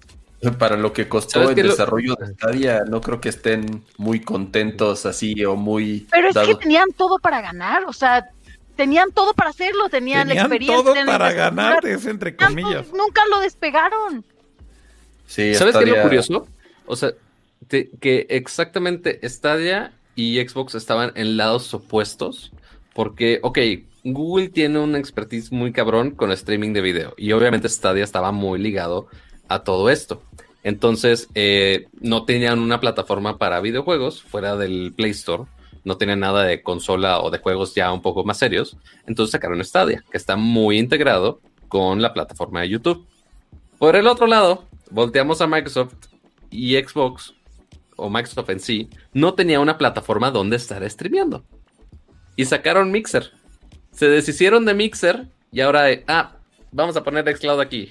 Entonces, el chiste no es mezclar los servicios de streaming aparentemente con las consolas, por más que todo el mundo está streameando hoy en día y que todo el mundo también se enfoca en streamear, pero aparentemente el mantener su servicio de streaming eh, y mezclar una consola al mismo tiempo quizá no es la mejor combinación aparentemente. No, está bien, zapatero, como dicen, zapatero a, a su zapato y Microsoft tampoco es ningún novato con servicios en la nube, Azure es eh, una infraestructura impresionante. Estad novato, estad novato, así como yo que puse. Viste que estoy, novato porque puse el intro, güey, y luego regresé. Intro y, regresé. intro y regresé. intro y regresé. Ajá. No sabes configurar, Estad novato. Ajá. Perdón, cama, perdón, cama, sigue. Yo sí creo que así como aplaudimos de PlayStation la gran cantidad de juegos exclusivos que tienen y es lo que les hicieron convertirse en los número uno en la generación actual, en la, de, en la del PlayStation 4. Lo único que puede hacerle contrapeso es lo que está haciendo justamente Microsoft con, con toda esta estrategia detrás de Game Pass. Ok, tal vez ahorita Microsoft no tenga las grandes exclusivas o los grandes deals o los estudios como lo tiene ahorita Sony, ¿cómo, ¿cómo podemos competir contra eso? Bueno, número uno con hardware, sí, el Xbox va a ser una consola más poderosa, si se, le puede llamar así, está comprobado en, por lo menos a nivel hardware o en números, que el nuevo Xbox va a ser más poderoso. Pero por el otro lado, en la parte de software, que sí es donde medio flaquearon o donde medio cojearon en la generación actual, pues ¿qué es lo que vamos a hacer? Te vamos a ofrecer un mega paquete, o sea, un deal inigualable, en donde vas a tener toda tu librería de juegos disponible en un chorro de plataformas, incluyendo tu teléfono. Y no solo eso, sino que vas a tener acceso a juegos que poco a poco iremos subiendo a la plataforma. Entonces, ahí es donde el usuario va a empezar a comparar y dice, puta, con Sony sí tiene exclusivas súper chidas que nadie tiene, pero ya van a costar 70 dólares, porque esa es la otra. Acuérdense que ya los juegos van a costar 70 dolaritos. Y por otro lado dices, ok, 70 dólares me puede dar unos 4 o 5 meses del servicio en donde voy a poder jugar absolutamente lo que yo quiera, ¿no? Entonces, insisto, creo que esa es la, la única arma que tiene ahorita Microsoft para hacerle competencia a Sony y lo están haciendo excelentemente bien. Sin duda alguna. Es que estoy viendo el tweet, el tweet de Dani de Mambo Jambo. El tweet de Dani de Mambo Jambo es la cosa más chingona. Lo voy a poner aquí. y te hice un tweet. A ver, por favor, ilústranos. Ahí va, ahorita lo pongo. Sigan hablando. por favor, productor. Cama, cama, yo te amo, recuérdalo siempre. Mira, ahí está, ahí va. Mambo. Amamos a Cama por sus frases. es que, es que ve lo que dice el tweet de arriba, ve lo que dice el tweet de arriba. A ver, ¿qué dice arriba? Queda clarísimo quiénes son los imb... ¿Imbéciles? dice, queda claro quién va a comprar la consola. Yo le hice así, dice, los imbéciles. Y yo, wow. Oye, y aquí está el Mambo Jambo. El Mambo Jambo es el mejor, pero, pero cuando dije eso, Dani, me estaba incluyendo yo también, porque yo soy de esos imbéciles que vamos a. Ah, claro, sí, sí, sí. Los imbéciles. Sí, exacto. Exacto. No, no mames, güey. Ay, Dios. Ay, qué chido. Se le pasa el mamoyamo al señor. Oigan, ¿ya vieron que si buscan Toti salimos, bueno, sale Nerdcore como recomendación? ¿Cómo? O sea, buscan no, Totis en Twitter y así le bajas tantito, sale recomendado Nerdcore Podcast. claro llegamos al número uno, al parecer. Y no hay nada mejor, güey, que el tweet de Kool-Aid Man, que por favor ahorita se los voy a poner aquí en pantalla porque está poca madre también. No, no, no. Este, ahí, les va otro, otro tweet de oro, güey, del día de hoy. Es este. Ahí les va. A ver. Stonks de Totis después de patrocinar Nerdcore Podcast. Ve, están los Stonks de Totis, güey. Going up, güey. Si, fuera, si fueran inteligentes, irían a comprar eh, Stonks de la costeña. Porque después de lo que hicimos hoy, mañana las acciones, mañana que abra la bolsa mexicana de valores, van a ver porque eventualmente van a ser, tienen más poder de decisión que si compran solamente una bolsa de totis. ¿Dónde, ¿Dónde están, güey, comprando los pinches stonks de la costeña mañana, güey? Córranle a comprar stonks de la costeña, la costeña, que la costeña está en la bolsa mexicana. Le vamos, estoy seguro. Al rato les vamos a poner un, un tweet con una, con una dirección para que donen sus bitcoins para comprar stonks de la costeña. Ay, no, no, no, no. Por favor, hagan esta imagen de Stonks, pero, con, con, el logo de. Como si fuera el ticker de, de, Totis, así como signo de dólares. Tot, Tot, ¿Cómo, sería, ¿Cómo sería el nombre del Stonk de Totis? ¿Tot? ¿T-O-T? No, es que nada más son cuatro, es que nada más son cuatro letras. Nada más son cuatro ah, letras. Este. Eh, ya está bien profundo este mame, güey, pero. Tots. tots. ¿Tots? Tots. Tots. Ok, ok, ok. Tots. Eso estaría chingón. Así se llamaría el stock de. El stonk de. ya está diciendo Dani Kino. Stonktis. Stonktis. No, no, ya, este, este mame no va a acabar ah, jamás. Ya, Pero mira, ya como se nos está botando la canica por la hora, por tanto que nos hemos reído en este podcast de esta emisión, ya eh, literal estamos en el último tema de esta velada. Que de hecho le voy a agregar vamos uno a ver a Henry O sea, Ah, de hecho no lo pusimos, eso es muy cierto. Yo lo había puesto en la lista y no sé por qué no lo puse en la lista final acá. Pero no sé si vieron, eh, dos notas cagadas. Una, que vimos a Tom Holland, que ya por fin publicó una foto de que están filmando la película de Uncharted, que solamente puso una foto de la silla que dice Nate. Está, ya esa está película desde hace muchísimo. Esa película está destinada a la catástrofe. Wow, wow, sí, ha, sido. A ver, a ver, a ver, a ver, Cama, explícate, güey. Mira, ve a Dani cómo reaccionó, güey. Así. A ver, una, una, una película por la que han pasado, creo que siete u ocho o diez directores y todos se han dado la vuelta y huido, es por, es por algo. Es por algo. Sí, me, me, da mucha curiosidad ver por qué hubo tantos retrasos, por qué hubo tanta rotación de directores que que nos emocionábamos de que, ah, sí, un director que está en el proyecto, ah, ya se fue ese director, ah, llega otro director, ah, ya se fue ese director. O sea, así por, por un chingo de tiempo, por un buen de tiempo, y ya por fin aparentemente ya están iniciando el rodaje de esta película, pero no sabemos nada más al respecto. Este, Ubisoft Forward o Tom Holland, no lo sé. Este, y que de hecho te faltó ahí en el título Henry Cavill, porque vamos a hablar de él, porque justo hoy llamó la atención porque Henry Cavill, por si no lo ubican, es el actor que le ha hecho de Superman, posiblemente ya más metido en el mundo gamer, también lo han visto en la serie The Witcher de Netflix. Eh, pero, entre otros roles, creo que también en alguna emisión imposible, si no me equivoco. Pero lo interesante aquí es que en alguna entrevista eh, le preguntaron sobre los juegos, obviamente de The Witch salió el tema, y resultó ser pecero. No, es que... Muy eh, Master Race. Está bien chistoso porque le preguntan, obviamente le dicen, oye, ¿ya has jugado The Witcher? Sí, sí, claro que he jugado The Witcher. Ok, ¿qué prefieres? ¿PlayStation o Xbox? Y dice, ¿qué pasó? PC. o sea, él, ya estaba muy seguro de la posición de los peceros de él, él, se declaró de la PC Master Race y a partir de ahí es, es, eh, es, un tema frecuente en, el mame Reddit. Exactamente, en Reddit, en los canales de PC Master Race. Mm. y, y, hoy salió más a tema porque subió un video, ¿no, ¿no Dani?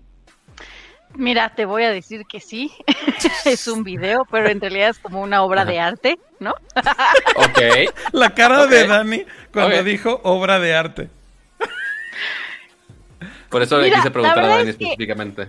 En particular, no me gusta cómo actúa este muchacho, ¿no? O sea, siento que la actuación no es lo suyo. Es un tronco. Pero esto del arma de las peces, así le venía hablando para que me ayudara a armar la mía se ve que sí le sabe así a los componentes, los trata con mucho cuidado. Aparte vi, vi como una edición donde le ponen una canción como súper seductora de cómo va poniendo cada componente así con cuidadito y hay uno que intenta poner como cuatro veces porque lo quiere hacer despacito. No sé, es una joya ese video, es una joya. Pero sí, no, no solamente juega en PC Master Race, sino que también arma sus propias PC. Entonces sí, para muchos gamers... Es, es un reto, ¿no? De respeto según yo le hice un reto de acabando, no sé qué, no me acuerdo exactamente el reto, pero fue de acabando tal, voy a armar mi propia PC y ustedes lo van a ver para que vean que no estoy este, nada más blofeando. Se cumplió ese reto y hoy fue que dijo, bueno, ya, este, ahora sí que lo prometido es deuda y ahí está el video. Y entonces es más como este, este closure a todo el tren que ya venía jalando desde antes hasta donde yo sé. No sé si Kama tenga más información. Y, te digo la verdad, sí se ve, se ve, muchas veces este tipo de cosas se pueden ver como falsos o armados o patrocinados. La verdad se ve, o por lo menos eso aparenta, súper auténtico. El güey, el güey está bien emocionado, sí muestra todas, todos sus componentes y empieza a armar la PC y sí le cuesta trabajo, o sea, se ve que está batallando. El, CPU se tarda en colocarlo, ¿no? Digo, para alguien que no sabe, el CPU se tiene que colocar de, cierta posición porque si no lo arruinas, entonces sí se tarda en colocarlo y empieza a armarla y se regresa a, ver los manuales. Está muy cagado porque empieza el video, obviamente está editado, es de día y ya, ya cuando está... Ya cuando está terminando. Ya, es de pinche noche, güey. Sí, ya es la pinche madrugada. Lleva, no, el video porque lo poner. Lleva 13 horas armando la pinche PC, güey. Ajá, el güey ya viene emocionado, la prende y entra, entra al BIOS y dice, ¿qué puta madre es esto? entonces voltea a ver la computadora y tiene, tiene, un, tiene un enfriador líquido, le puso a su CPU un enfriador líquido de, de NSTXT, es, es, un, es un all-in-one bien chido que tiene una pantalla y en la pantalla te indica la temperatura del CPU y la temperatura del GPU. ¿Es el que le puedes poner GIFs? Le puedes poner GIFs, puedes hacer un chorro de cosas con ese, con ese all-in-one. Entonces voltea y dice, ay, güey, lo puse al revés. Entonces ahí, estás viendo al pobre desarmando otra vez la computadora, quitando el radiador, los ventiladores. Entonces, incluso hasta le metió música y, este, digo, ya no sé si la edición la hizo él o no, como sea, pero le quedó la verdad eh, chido. Y obviamente esto causó mucho revuelo, digo, en Twitter, obviamente, en Reddit, en distintas redes sociales. Este, porque digo, este, siempre es como curioso ver a alguien que de cierta forma sí sientes como muy, muy ajeno a ciertas actividades y algo tan particular como gaming y además todavía más particular que es ya PC gaming y que tú armes tu computadora, ¿no? Entonces, creo que fue, fue algo, una, una nota curiosa y alegre para estos días que estamos solamente llenos de puras notas negativas y malas y cosas horribles. Digo, en, lo particular se me hizo muy, muy curioso el video y, está chido, ¿no? Que, que ya, este, digo, estaría cagado que ya después muestre cómo juegue, o digo, no, no sé, en serio, como decía hace rato, ¿no? ¿Qué tan en serio va esto? No sé por qué no abren. No, sé por qué. Ya, ya. No sé por qué no abre el link que estás poniendo. ¿Qué? Sí, no, ah. abre, no abre, Dani. el que estás poniendo en WhatsApp, el segundo tampoco abrió. ¿No tampoco? Maldita. Qué raro. Sí lo veo. Lo estoy copiando y pegando. Ya te bloquearon los. Ah, no, ya vi. No, no, no abre. Qué raro. Pero bueno, el, el, bueno es el de Instagram. Pero igual si lo ponemos nos van a tumbar el video o algo así. Eso puede ser, eso puede ser. Pero es que está editado así como con música de, de, o sea, como que está muy animada. Sensual. Pero cuando agarra así cierta, así, agarra un trapito, agarra un trapito y le empieza a hacer así. Y se oye como un saxofón así de y luego ya otra vez empieza. Está muy divertido. Está muy, muy divertido. Oh, Le digo, yo no he sido fan de ese muchacho, pero creo que hoy sí, sí ganó puntos en mi corazón. Habrá más gente que vea más el build de la computadora. Habrá, más gente que vea a Henry Cavill por ser Henry Cavill, no lo sé. Este, ya lo dejaré a votación de cada quien. Oigan, ya vieron que el tema dice que es Ubisoft Forward y Tom Holland, ¿verdad? Y llevamos hablando de Henry Cavill y su computadora. Ya hablamos de Tom Holland.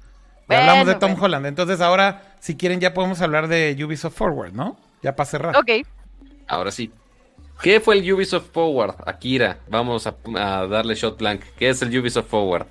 No, a ver, fue un evento de Ubisoft. Ah, ¿verdad? Ah, ¿verdad? ¿Verdad que es bien difícil bajar el baloncito? Ubisoft Forward es un evento, eh, básicamente fue el evento reemplazo de 3 e de Ubisoft. Exacto. Correcto. Entonces, aquí aprovecharon para hacer varios anuncios de sus diferentes juegos, de sus diferentes franquicias, lo que van a estar sacando en todo lo que resta del año, básicamente, y parte de lo que sigue para el siguiente. Y aquí anunciaron varios juegos interesantes, muchos updates a lo que ya conocíamos. Eh, cosas como el juego de Battle Royale de Hyperspace, que ya lo habían anunciado hace unas, hace unas semanas, pero que ya lanzaron el beta público, que lo pueden jugar en PC y es totalmente gratis. Obviamente, pues sí tendrá algunas cosas este, freemium, como, como le llaman, pero que tú puedes eh, ya jugarlo en PC. Está entretenido, está curioso, está medio ahí parkuresco y Battle Royale al mismo tiempo. Ahí está este interesante, raro, pero de la buena manera. Ya estuve jugando un poco y no se rompió mi compu, entonces eso ya es gran ventaja. Otra de las grandes de los grandes anuncios que hicieron en ese evento de Ubisoft Forward, yo creo que lo que más llamó la atención para no meternos en toda la presentación, que fueron como dos horas. Eh, no, fue como una hora, me la, me la bañé. Pero igual fue mucho rato, no nos vamos a echar la hora del stream hablando de Ubisoft todo. Pero el que más llamó la atención fue ya por fin, después de varios días de leaks, eh, Far Cry 6 se confirma, pero no solo se confirma, sino que lanzaron un trailer cinemático increíble con nada más y nada menos que es Esposito. Esposito, se me olvidó su primer nombre, ¿cómo se llama? El malo de Breaking Bad. Ah, ah, ¿cómo se llama? Giancarlo Esposito. Giancarlo Esposito perdón, Giancarlo Esposito, que va a ser, eh, al menos lo que deja ver en el trailer, que va a ser el villano eh, dentro de este juego de Far Cry 6, que eh, él se llama el presidente y que está todo a un, toda la ciudad vuelta a un caos. Exactamente. No, y se ve increíble la actuación de ese güey. Ese güey le hace de malo por naturaleza. Este, y lo hacer muy bien, la neta. Este, para los que vieron Breaking Bad ya saben cómo es ese güey y aquí lo hizo bastante bien. Y aparte ya con, con todo el 3D scanning de la cara y cómo lo reflejaron en los gráficos del juego, la neta, la neta, la neta, se ve muy cabrón. Totalmente. Muchas noticias, digo, aquí estoy poniendo todos los juegos que presentaron justamente en el forward de Ubisoft. Eh, bueno, eh, presentaron este nuevo eh, gameplay video de Ghost Recon Breakpoint. Eh, luego Watch Dogs, Watch Dogs Legion, eh, que también de alguna manera ya habían anunciado, pero también mostraron más gameplay. Bueno, más gameplay de Assassin's Creed Valhalla. ¿Qué otra cosa está por aquí? Bueno, estoy scrolleando Might and Magic Heroes Era of Chaos. Y luego Tom Clancy Elite Squad. También si scrolleas un, si scrolleas un poquito arriba, está un juego que se llama que yo no ubicaba hasta hace poco, eh, que está Brawlhalla, justo ese, eh, que está disponible para PC, para Switch, para Xbox y para Play 4. Es gratis. Es como un Smash, pero con gráficos 2D, pero que la neta sí está divertido y más para hacer una plataforma gratis. La neta está muy chido y es cross-platform, así que no se necesita estar peleando ahí que si lo juegan en PC, que es Play o lo que sea. pero aparte anunciaron que ya va a estar disponible para iOS y Android. Así que cualquier persona va a poder jugar básicamente independientemente de la plataforma. Y si, o sea, si no lo han jugado, bájenlo en Steam. Está muy cagado. Este, de repente hago streams de ello. Eh, así que pues, ahí chequenos, sí vale mucho la pena probarlo. No, hay, que poner, hay, que poner un, hay, que poner, un, sonido cada que pato haga un comercial de esto. No, bueno. Oigan, y este, algo que quería comentar muy rápido nada más es que nos tocó de hecho participar en algo de esto de Ubisoft porque hicimos una colaboración con una marca que se llama Charlie Cohen.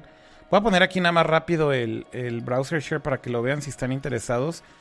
Bueno, en, en mi compañía que se llama Wabi Design hacemos Augmented Reality eh, y estamos desde hace rato haciendo cosas en Snapchat y en Instagram y demás.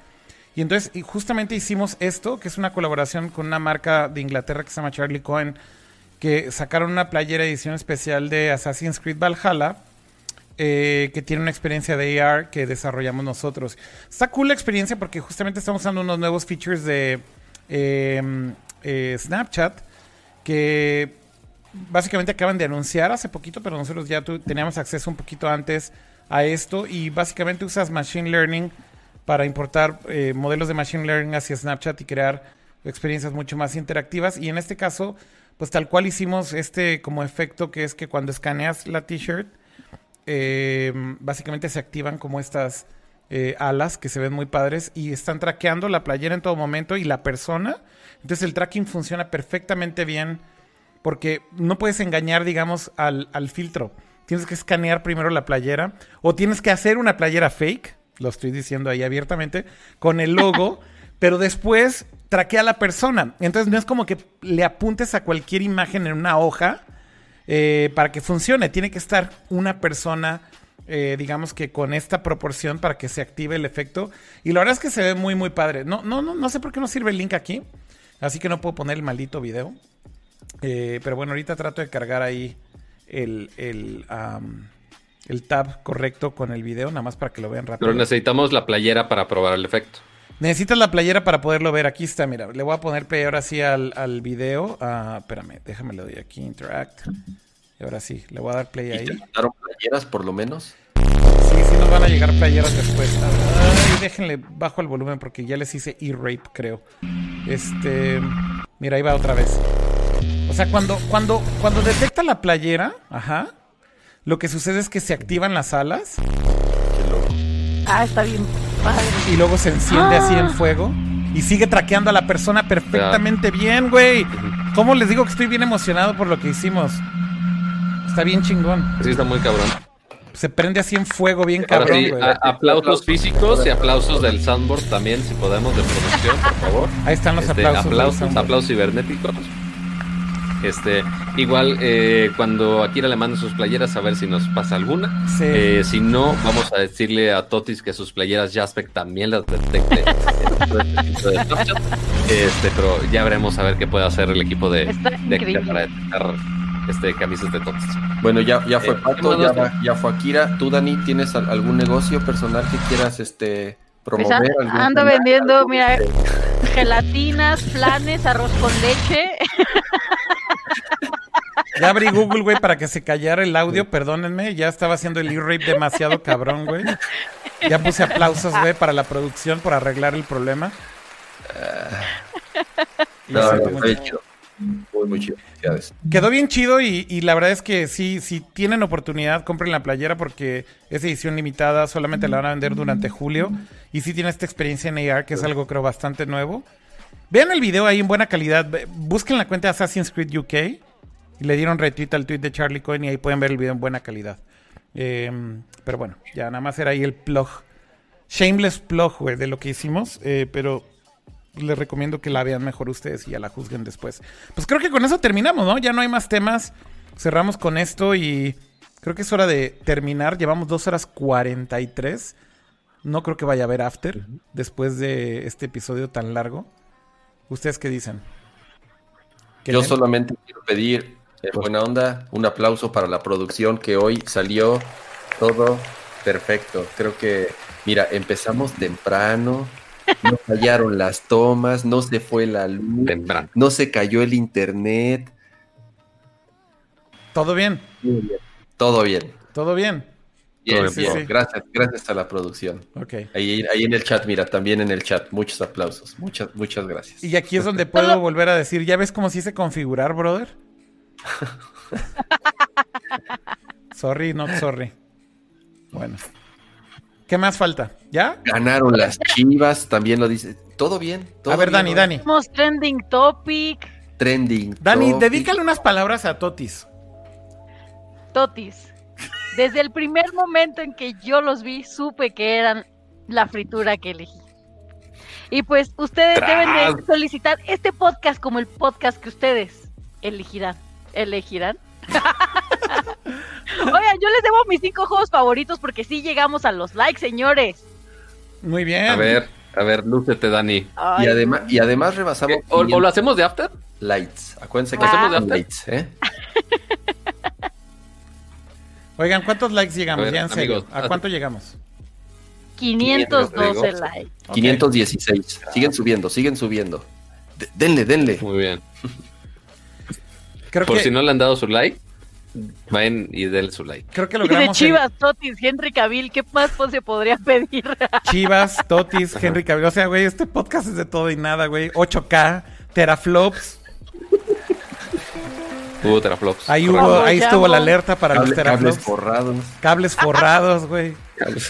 No, no, no, o sea, es de todo y nada, güey. Es de todo y nada, güey. ¿Va a haber más lights o no? Estamos esperando a que suba el número de lights. Ya va en 537. Dicen que si llegamos a 600 hay after. Llegaremos a ¿Y llegamos a cuánto? a 600. O sea, faltan poquitos, faltan 40. venga, venga, venga. Y seguimos el after para que para que Dani pues sí nos pueda contar un poquito de los juegos, igual nos podemos ir, este, ir pensando entre todos a ver cuáles son los nuestros, porque seguramente vamos a pedirlos de todos para que sea conversación decente. Aparte, siento que vamos a hacer de, chile mole pozole, ¿no? O sea, sí siento Muy que. seguramente. Que nosotros somos de hashtag juegos raritos. Oye, Dani, si, si llegamos ya hasta este nivel de Totis que fue trending topic y no nos patrocinan, o sea, ya, la humanidad no tiene futuro. O sea, es lo único que voy a decir. ¿Qué más quieren? Ok. ¿Qué más quieren? Amigos, Dani. Estamos en 601. Venga, Pato, échate, échate los, los avisos, parroquiales. Venga. Para cerrar. Avisos parroquiales. directo al after.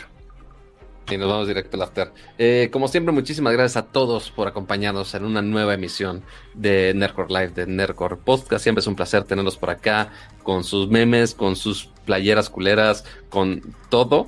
Eh, siempre es muy divertido leerlos y también eh, interactuando con el community manager que ha estado platicando un poquito más con ustedes en las últimas emisiones, este que también está, está divertido. como todas las semanas, recuerden, Estamos aquí puntualmente, bueno, no puntualmente, pero cerca de las nueve, y media de la noche. Aquí estamos todos los jueves por las noches.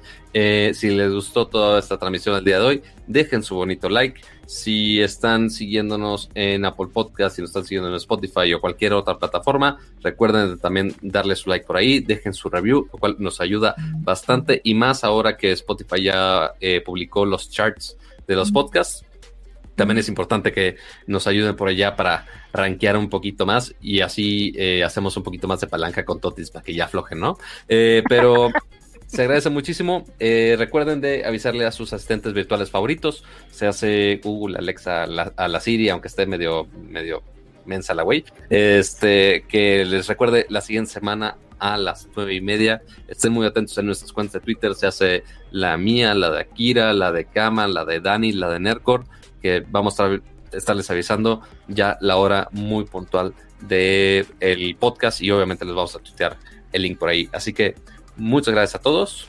y nos vemos la siguiente semana. Muchas gracias, Kama, por acompañarnos. De nada, al contrario, como siempre, gracias a los que nos acompañaron en el chat. Gracias a ustedes, como cada semana es un gustazo platicar con todos y nos vemos en una semana. Adiós. Dani. Dani, muchas gracias.